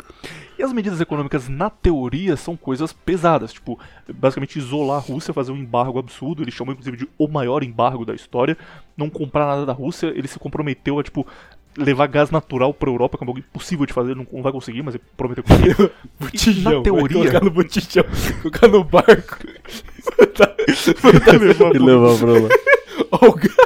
na teoria, essas medidas elas, elas funcionariam Ô, muito. Vai chamar cara. outra gás. chegaram a Itália e distribuir. Só que o que eu acho que vai acontecer na prática, aí de novo é a opinião, é que tudo. O primeiro que aconteceu, ele falou as teorias, ele falou que ia ser feito. Ele falou, não, mas a gente não vai fazer tudo de uma vez, tá? Vai ser gradual. E aí, tipo, de início, os bancos russos têm que pedir uma permissão pra negociar em dólar três horas antes. Aí depois vão ter que pagar uma taxa maior. Depois de seis meses, outra coisa. Então são, tipo, três anos de medidas que vão gradualmente isolando a Rússia. Pra mim isso tem muita cara de um bagulho que daqui a seis meses vai ser abandonado se, se não der nenhum problema maior. Tipo, é só uma garantia de se der problema, vocês continuarem ameaçando a gente. A gente pode Em fazer três isso. anos o Putin Mas a ideia é que não- Estados não dê. E, é, eu até acho que é um pouco demais. Mas sobre isso, sobre as medidas, vocês acham que, que o lado ocidental, o lado correto, Correto. joinha, apoiamos vocês. O lado decrépito, velho. Ele, ele reagiu da pior forma discordo, possível de não mim não tem lado correto Cara, história, não. senil. O ocidente é senil. É um velho de cadeira de rosa que consegue fazer uma, fazer uma frase. Mas ele não tinha o que fazer, cara. Você não vai começar uma guerra por causa da Ucrânia, você não é maluco. Não, mas o Biden é maluco. Eu falei questão, Ele é demente. Eu falei, cara, que tipo, a, a maior chance de começar uma guerra seria se o Obama fosse presidente, né? O Obama iria. O Obama comprava briga. Pô, o Obama na hora, o Obama era completamente maluco. Ele só viu uma George bomba, Bush? Aliás, George. Bush. é, é, outra Cara, coisa, que você falou da Geórgia, o nego esquece, por exemplo, da Líbia. O que, que a OTAN fez na Líbia? Toda a crise de refugiado foi porque a OTAN tava na Líbia. Conta da Líbia, que eu não sei É. a história da Líbia, não. Basicamente foi a questão do Gaddafi, tá ligado? Os caras. Mesma, mesma, coisa que, que a Rússia tá fazendo na Ucrânia, entre aspas, a OTAN fez lá, só que pior. Porque eles simplesmente, quando começou a acabar a guerra, eles só vazaram e deixaram o pau comer. Tem, tem um negócio. Tem duas coisas piores ainda. A Líbia ela ficava no norte da África. A Líbia era a maior economia da África, era um país rico. Tinha um Gaddafi, que era o cara que mandava no país. E começaram, ah, esse cara é um ditador, ele tem que ser derrubado. Só como a Líbia ficava no norte da África, eles eram uma contenção pra não ter refugiado entrando na Europa toda hora. E o país, a Líbia, como um país, era um país bom, tipo, era um país tranquilo, porque tinha muito dinheiro, então não tinha problemas, tipo, fome que acontece na África, na Líbia não existia. Aí a OTAN entrou lá e falou: vamos liberar vocês. Mataram o Gaddafi. Do nada, a Líbia virou, tipo, um dos países mais pobres do mundo. Foda-se, Começou a falou- passar fome, morrer de fome na rua. E eles falaram, beleza, agora nós tiramos o ditador, vocês estão livres, valeu. Eles foram embora. Cara, E aí, democratizou quando a Líbia, na Isso aí é democratização, caralho. Agora vocês votam aí que quem vocês queriam. Agora votem consciente, galera. Falou. Entrando no avião. Cara, eu odeio americano. Como é que você defende isso, filho? Eu espero. Eu acho que o outro lado é pior ainda. mesmo que eu morrer de fome, se os Estados Unidos for completamente destruído, eu morro de fome feliz. Eu morro. Cara, se- se- o, o termo defende ele é muito forte. Eu não defendo os Estados Unidos, eu acho os Estados Unidos menos pior do que a Eu Rússia. não, eu discordo do que a China. completamente. E aí, sobre, sobre as medidas agora, imagina que realmente o, o mundo inteiro se isola da Rússia. Isso causa um problema muito grande, dois na verdade. Um deles é, a Rússia é a maior exportadora de trigo do mundo. Então você vai ter, tipo, coisas que são feitas de trigo subindo muito de valor, já é esperado se você está em uma situação real de guerra, mas esse é um impacto direto.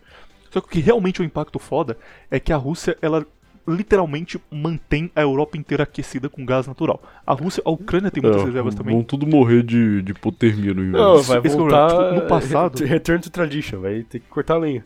No passado, quando o cara morava na Alemanha, ele fazia a casa dele com uma lareira, com uma coisa pra ele poder se proteger no inverno. E tipo, eu vou me proteger aqui, vou ter, vou ter é, lenha e não vou morrer de frio. Só que como a Rússia passou a ter uma boa relação, mesmo quando era União Soviética ainda, e vender gás natural muito barato, porque eles têm gás demais, tipo, sobrando, então eles vão vendendo só pra, pra é, ter boas relações com os países próximos, começaram a fazer casas na Europa que são tudo com gás encanado e você literalmente depende da Rússia colocar gás na sua, na sua torneira, no seu encanamento pra você se aquecer no inverno. Então os caras não estão mais preparados, às vezes não tem o que queimar dentro de casa. Tipo, são casas pequenas, tudo com gás Não, não vai encanado. botar fogo Não, no essa- quarto essa deles essa pra estratégia-. É muito boa, porque agora a Rússia vai levar o inverno deles pra, pra Europa. Cara, a Rússia pode literalmente matar a Europa de frio no próximo inverno, se eles quiserem, cara. Se eles só fecharem a torneirinha assim, tá ligado? Tipo, do nada vai fazer menos 20 graus, os Aí- caras aí- não vão aí imagina os não, não hipster- sentem frio Imagina 30 os anos. hipsters de Frankfurt procurando lenha pra se aquecer. Cara, os caras, pô, o que, que é isso, cara? O que, que é Cara, frio? nossa, Não como é que usa esse anos. machado aqui? O que eu faço com esse cabo desse machado? Como é que eu corto Aque- essa aquele árvore crítico de comida que mora em Paris. Tentando cortar a lenha. Pô, isso seria loucura, cara. Seria completamente loucura se, a Rússia fizesse isso.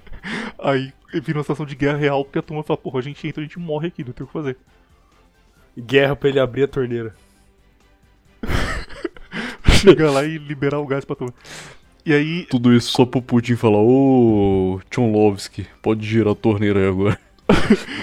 Isso te- tem uma coisa importantíssima, realmente importantíssima, mesmo que tá completamente fora, que é no que no passado era a rota da seda da China, eles estão tentando refazer ela, porque hoje quando a China vai negociar com o resto do mundo, eles têm que dar uma volta de barco, é muito demorado.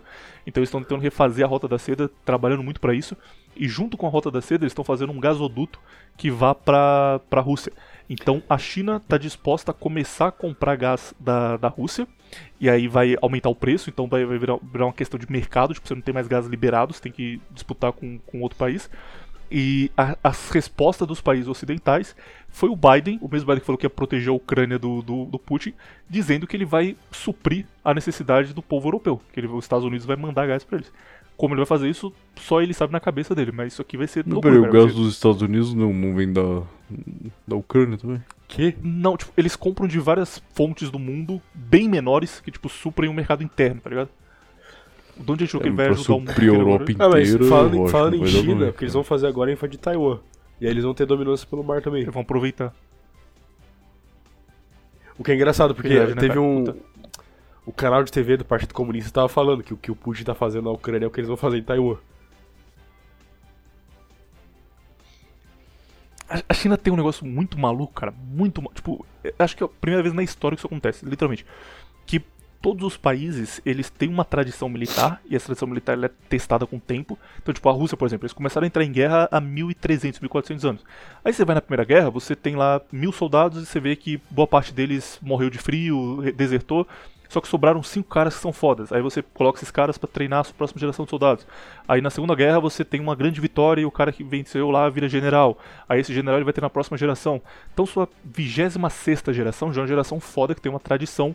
E aí vem a tradição da Prússia, a tradição americana, a tradição. Todos os países têm uma tradição militar. Até o Brasil tem uma tradição militar. E você precisa passar por um teste de tempo, por várias guerras, ganhar e perder várias guerras pra criar isso. E um problema que todas as nações envolvidas têm é que você tem muita gente preparada depois de um tempo, tipo a Alemanha tinha um monte de cara foda que poderia comandar um batalhão, só que não tinha batalhões bastante, não tinha um 100 mil batalhões de blindados pra comandar, pra lutar uma guerra. Isso é comum, você ter muita gente qualificada e não ter material é, ou tecnologia pra suprir aquilo. A China vive o oposto, cara, porque a China ela, ao longo da história, sempre se fudeu em guerra. Tipo, eles foram dominados pelo, pelo Japão, eles entraram em guerra com um país vizinho e era dominado. Tinham que ficar trazendo um mercenário pra lutar. Nunca funcionava, eles sempre se fuderam muito em guerra. Então, a China não tem um general foda pra se, pra se inspirar. Você tem uns caras que morreram há 5 mil anos, não tem um general, tipo, da Segunda Guerra pra cá pra se inspirar. Só que eles têm muito dinheiro. Tipo, a economia da China é loucura. Os caras têm PIB gigantesco e continuam ganhando dinheiro, continuam comprando terra na África. Pô, tá sobrando dinheiro, vão fazer o quê? Ah, compra terra, compra coisa e continua entrando mais. Então a China tinha tanto dinheiro que eles falaram, cara, vamos comprar um exército. E aí a China comprou um monte de tecnologia militar, começou a produzir arma. Eles fazem um bagulho loucura que, tipo, vários países têm porta-aviões. Só que ter um porta-aviões, manter um porta-aviões é difícil. Um porta-aviões é um barco gigantesco que você pousa e decola aviões dele em alto mar. Imagina a estrutura disso. Então, quando você não está em guerra, você deixa os porta-aviões parados ou você aluga para outros países para não ter gasto com aquilo. A China ela tá produzindo porta-aviões há anos e ela continua produzindo. Tipo, ela constrói e deixa lá para se a gente precisar usar. Só que a China não tem pessoas qualificadas para fazer nada disso. Então, tipo, é um país que tem 50 porta-aviões parados num porto e não tem um filho da puta que saiba pilotar um porta-avião. E isso é um problema sério na China, de, tipo, eles não terem pilotos de caça, eles não terem umas coisas assim que são básicas de outros países, eles só não têm. E o que eles estão fazendo agora é contratar uns caras que lutaram em outros países, que são é, veteranos de guerra, para ensinar os chineses a lutar. Só que aí você não consegue chegar por um cara que foi tipo um veterano da, da Rússia na Segunda Guerra e contratar ele para ensinar seu país, porque ele vai fazer isso pela Rússia, ele, ele já tem um- uma gratidão com o país dele, você não consegue fazer isso com o americano. Então eles estão tipo trazendo um cara que lutou a guerra do Kosovo, um cara que lutou na Sérvia, sabe, os caras assim de uns lugares avulsos do mundo juntando e dando aula para uma nova geração para esses caras lutarem quando for necessário. Então, provavelmente o que vai acontecer, cara, é que a China ela, ela pode ser o pior exército da história. Tipo, Velho, chegar- eles estão montando um tem- exército prontos pra cometer crimes de guerra a cada 30 centímetros. Imagina, imagina Olha duas O tribos que, de o que, o que esse general da Sérvia poderia ensinar pra chinês? Chinês que já não é bom da cabeça. Caralho, literalmente. O maior país com crime de guerra por centímetro Imagina quadrado. tipo, duas tribos de macaquinho. Aí você tem uns macaquinhos que eles são muito bons de dar pedrada nos outros. Eles pegam a pedra e batem na cabeça do outro. Aí tem alguns que são um pouco mais avançados que eles jogam a pedra, tipo, são o resto do mundo. E aí do nada chegam uns macacos de AK-47. Falam, caralho, os caras estão de AK-47. Só que eles só apertam o gatilho e giram o braço assim na cabeça. É a China, tá ligado? Os caras vão chegar com uma tecnologia absurda com 5 mil tanques de guerra. Que tu fala, cara, que loucura. E os caras não sabem pilotar o bagulho. Uns vai ser caça que chega no, no Mach 7, mas não, não tem alguém que, su- que sabe pilotar a porra do, do Mach 7. O pior é tipo, ainda que eles consigam ensinar uns caras, você não vai criar uma geração inteira de, de generais de guerra em 10 anos, tá ligado? Meu amigo, cara, quando, quando a China tiver uma guerra vai ser a coisa mais maravilhosa de ver. tipo, Os eles caras dominam o mundo andando tudo de cabeça pra baixo, caindo do nada. Ou eles dominam o mundo inteiro ou dá tudo errado, eles são derrotados pela- pelas Filipinas, tá ligado? Por eles mesmos. São derrotados por eles mesmos, né? Qual- enfim, China, qual a opinião de vocês? Vocês acham que a China vai se aliar à Rússia vai só aproveitar pra Não, tomar já Taiwan? tá ali a da Rússia há muito tempo. Não, vai se aliar oficialmente. Falar, Rússia, vamos, vamos enfrentar o mundo inteiro agora juntos, friends. Não, já não tá assim, pensei que já tava. Não, eles estão fazendo um acordo comercial, tipo, o Putin foi pra lá nos jogos de inverno. Ah, vamos negociar uma carne aí? Bora. Digo, bora. Mas eles não compraram a guerra contra o mundo inteiro juntos. Ah, com certeza vão comprar guerra, cara, porque eles, eles odeiam americanos. Mas é que tá a questão, tipo assim, é... A China não precisa de um exército que funcione, na verdade. Porque a China tem a outra arma. Tipo, a Rússia precisa de um exército que funcione. A China tem economia. É, é isso que ela- é assim que ela vai quebrar os outros. Ela vai quebrar os outros pela, por dando tiro. Vai quebrar os outros tirando o pão deles. Matando de fome. Você pega. Eu já é falei isso inúmeras tipo, vezes, mas tipo temos- assim, mercado imobiliário do Canadá, da Austrália, boa parte da Europa, Brasil, Argentina, é, terra. Tipo, a África nem se fala. Tipo, a África tem país inteiro comprado pela China. Tipo assim. Você tem, tem ideia de que tipo assim, tem cidade no Canadá onde o conselho municipal não fala inglês nem francês, fala chinês, fala mandarim. Caralho. Você não sabia, não.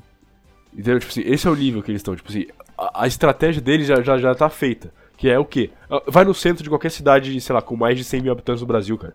Você vai com certeza ver mais de uma loja de chinês. E qual que é o, o esquema aí?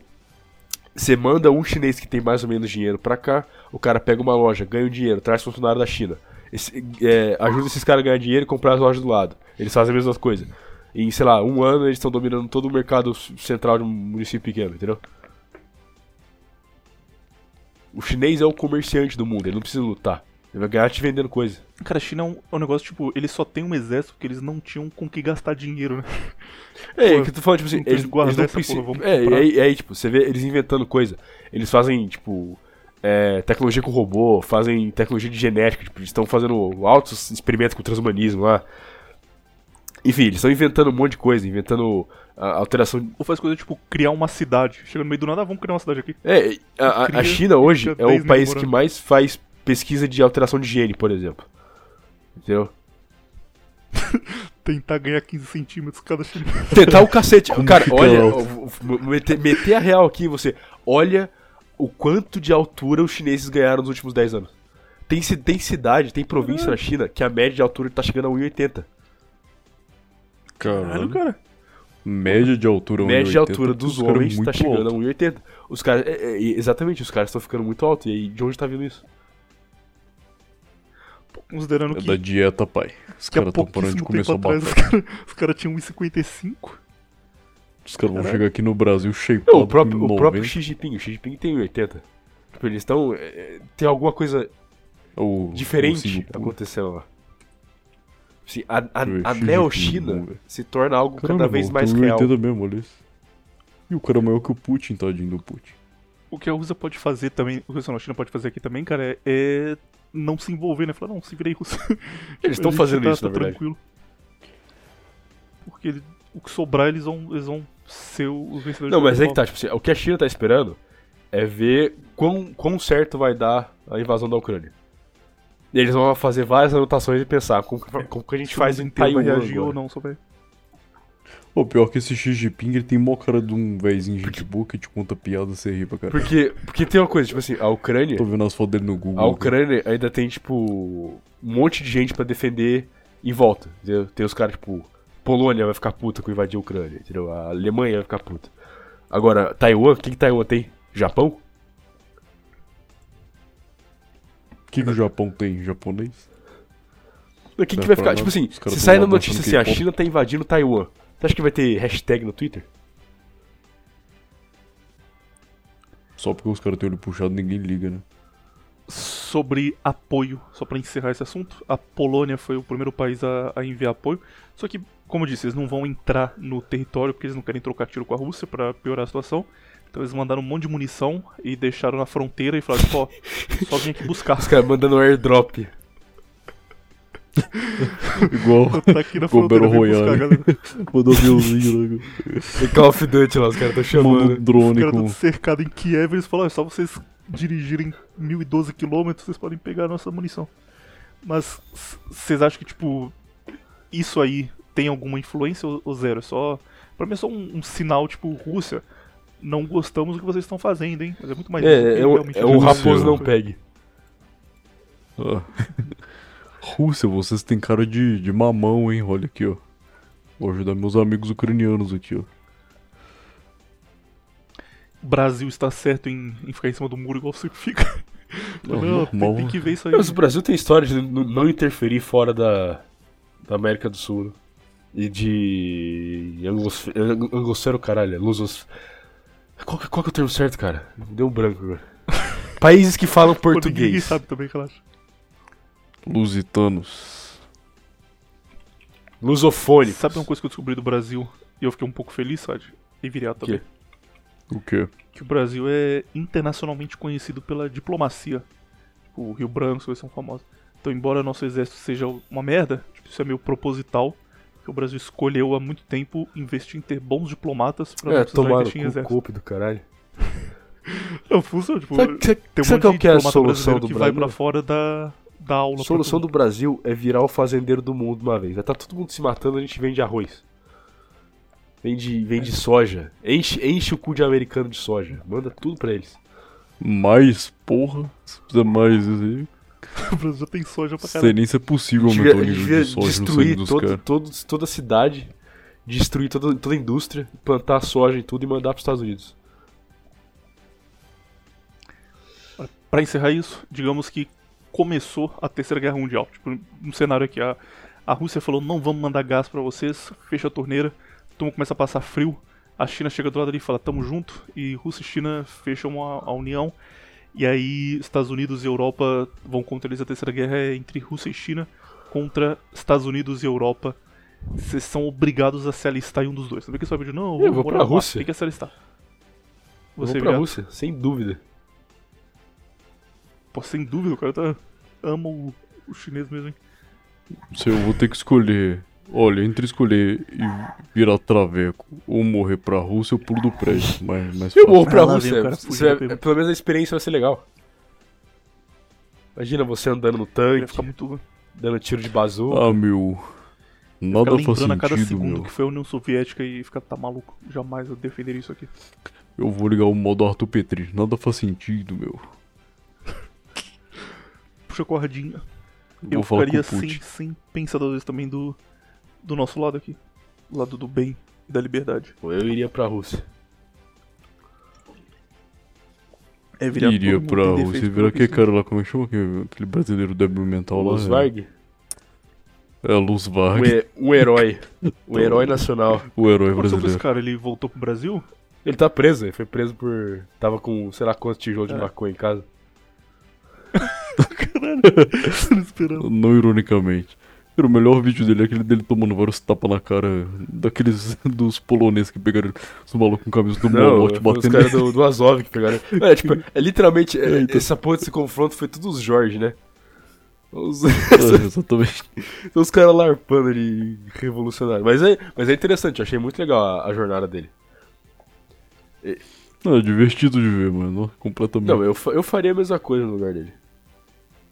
Ele teve uma vida. Ele parece com você, cara. Ele parece muito com você, viado. O problema. Verdade. seu. De, de rosto. Tivemos há alguns minutos antes de começar uma nota pública que é: Durante meus quase 20 anos de posse, sempre considerei meu papel como guardião, cujo trabalho é garantir que sejamos tão bem-sucedidos quanto podemos ser hoje.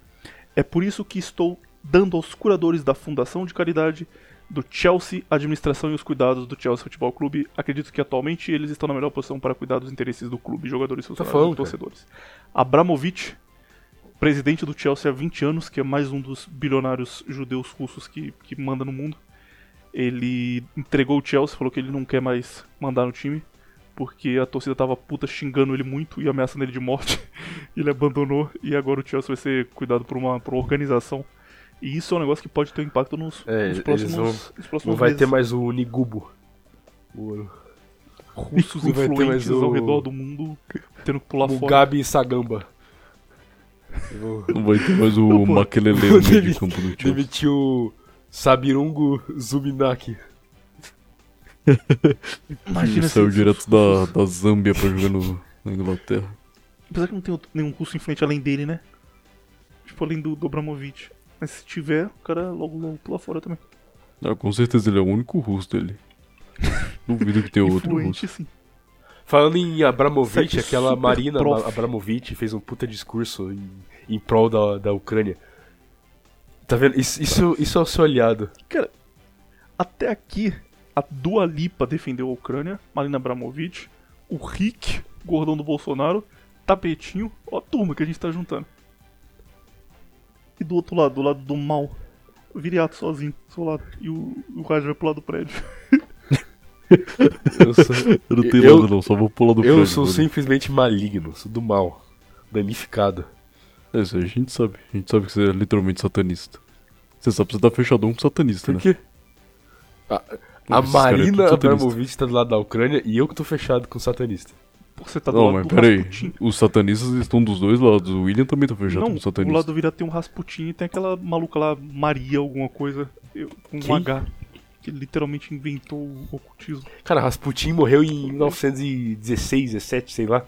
Tô falando. Ah, Viriato, aí já é a sua opinião, né, cara? Isso aí não se discute. Pra terminar, nós temos um momento tristeza e sofrimento pra um dos rapazes que estão aqui. Foi lançado na última semana, Elder Rings.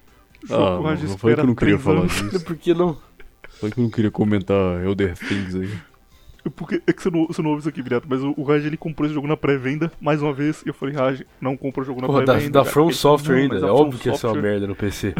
Só que ele não sabia que ele começou a jogar no 3, ele falou, não, mas a Eu From comecei Software jogando nunca Dark Souls decepciona." 3 depois que ele já tinha sido arrumado, então não sabia Aí, que era seu tão merda. poser.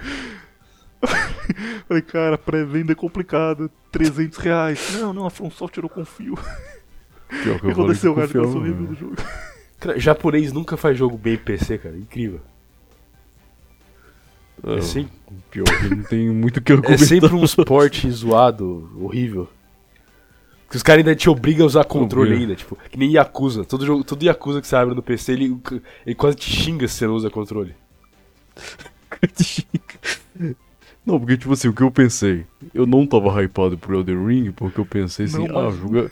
Eu não tava não, cara, não, seja justo, eu não tava hypado pro Elden Ring. eu que não falei diferença faz se jogo, tá eu só falei que. ou não? Que, que, que ideia é essa? Ah, independente também. O que, o que eu falei era o seguinte, eu não vou ficar muito hypado com Elden Ring, como se fosse a melhor coisa do mundo que vai sair, igual todo mundo tava falando, todo mundo da comunidade de Souls, pelo menos. Porque eu acho, pelos vídeos que eu vi, que vai ser tipo uma DLC de Dark Souls. Vai ser tudo igual, tipo, as animações igual, o som Pô, mas igual, todo jogo deles é igual. isso, A cara. gente comentava isso e aconteceu, cara. Ah, a mesma sim, animação não- de porta. Tudo É a igual. mesma animação de pau, tipo, tudo a Desde mesma o coisa. primeiro jogo. O que eu não tava errado, tipo assim, eles reaproveitaram 100% do Dark Souls 3, todos os elementos de Dark Souls 3 estão lá, porém Agora tem adicionaram algumas coisas a mais, algumas animações a mais, algumas magias a mais, mas assim, 100% do Dark Souls 3 tá lá, eles só acrescentaram algumas coisas novas, entre aspas. Até o som é o mesmo som. Só que o que decepcionou de verdade foi a performance do jogo, cara. Porque o jogo simplesmente não roda em PC nenhum, cara. Não tem PC você- no mundo que, que- roda você- Elden Você Ring. fala isso de todo jogo. Como todo assim, jogo- cara? Acho que o PC dele que é todo ruim, né, jogo cara? que, que o Raj baixa e fala, cara, isso não dá pra jogar. Ele caiu pra Pô, esse 59 Cyberpunk Pô, cara. Se você acha que eu tô copando, se eu, se eu tô inventando, vai lá no. Abre a Steam, vai ver Não, você não, todo mundo vou, falando a mesma coisa. o eu tô falando. eu tô jogando xingar, numa.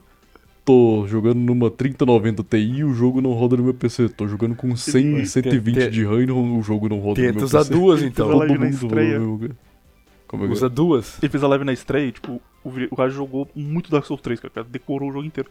E ele ficava tipo, ah, deixa eu sacar a espada.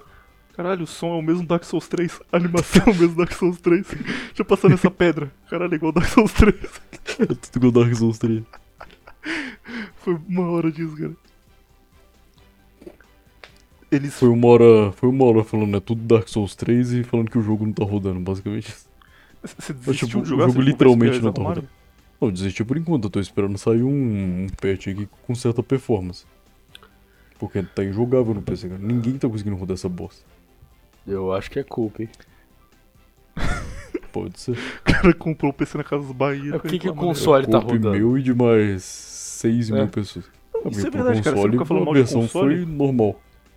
Você jogava mal de console em todos os consoles, tá rodando nota 10. 120 Sim, o FPS. console tá rodando nota 10, foi o que o pessoal falou. Mas em Por que PC, você não comprou um console então? Porque eu já tenho um PC há muito tempo e não gosto de Por console. que não?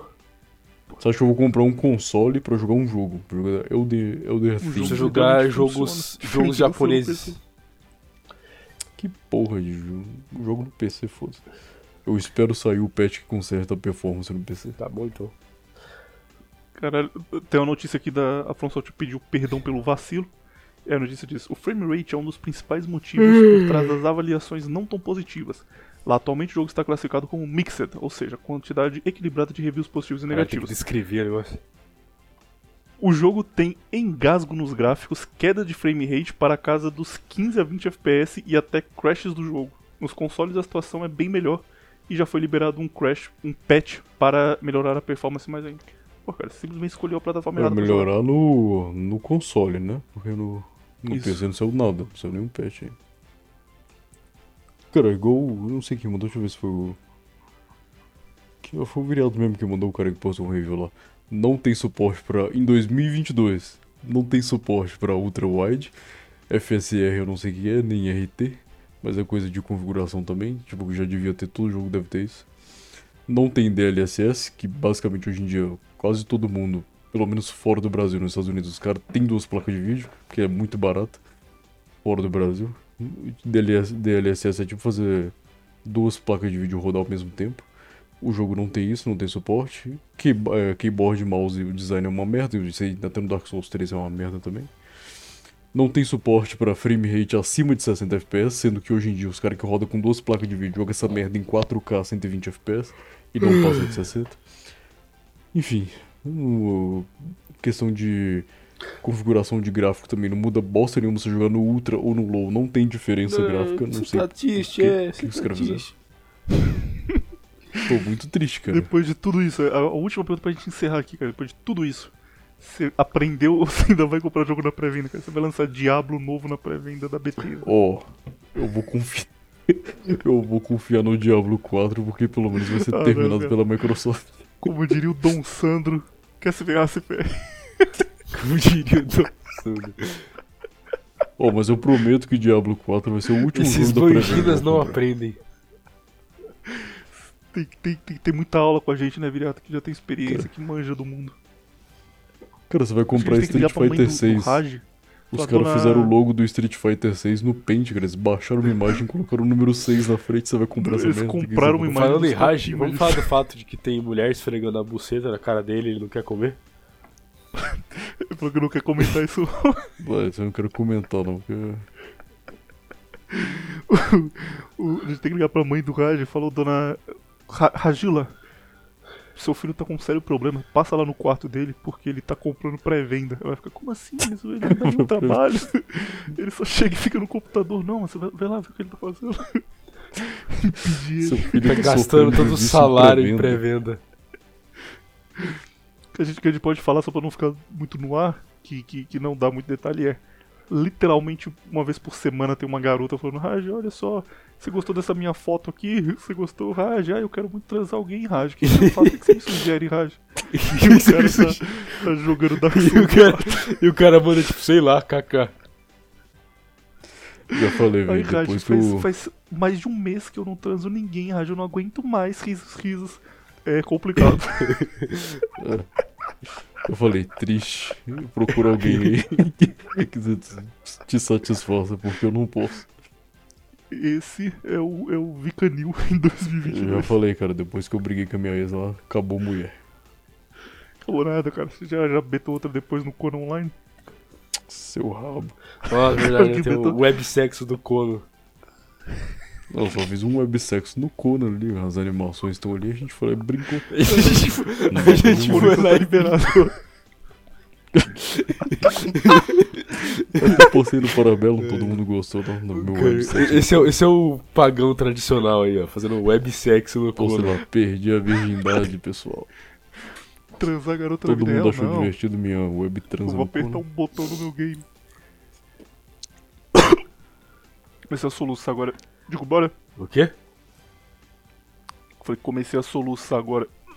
Digo, bora. Você tem que falar, digo, Hum, bora. eu acho. Bora pra onde? Pra, pra dormir. Ô, Viriato, faz uma, 40 já. faz uma despedida. Do quê? Uma bonita. Ó, despedida. Manda uma despedida. mensagem É, mandou uma mensagem bonita pro que estão partindo pra Kiev agora. Ah, boa sorte. Você consegue. Acredite nos seus sonhos. É, pense Agora, manda, num macaco sorrindo. manda uma mensagem pro Putin, então. É, um abraço, Putin. E a mensagem, abraço. última mensagem pro... Você falou que é morrer O- pelo cara, manda um beijo de língua nele. O que? O Vladimir Eu- Putin precisa de mim? Tá bom. Eu vou pra batalha pelo Putin. Eu vou proteger o Putin. Agora uma... Agora manda uma mensagem Imagina, pro imagina, imagina se o. Putin, se ele vê assim e chega, ó, Se o William tá morrendo ali... eu, preci eu preciso de mundo você. Imagina, imagina Raj, se o Putin chega assim, eu preciso de você, você vai ser meu, meu cara número um. Você vai ser o meu soldado. Eu vou falar com o Putin assim. Vladimir Putin.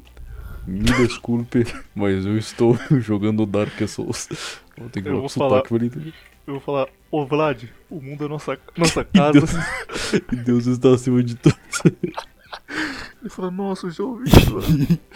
Vai tinha um discurso do, do- da turma pró-Bolsonaro, cara, que o Bolsonaro tinha evitado a guerra. Aparentemente deu errado. E voltou tudo, ah, o Bolsonaro evitou a guerra, agora tá. tá... Caralho, eu vou conseguir falar, tô solucionando muito. Adeus, tchau, gente. Falou, tchau, tchau.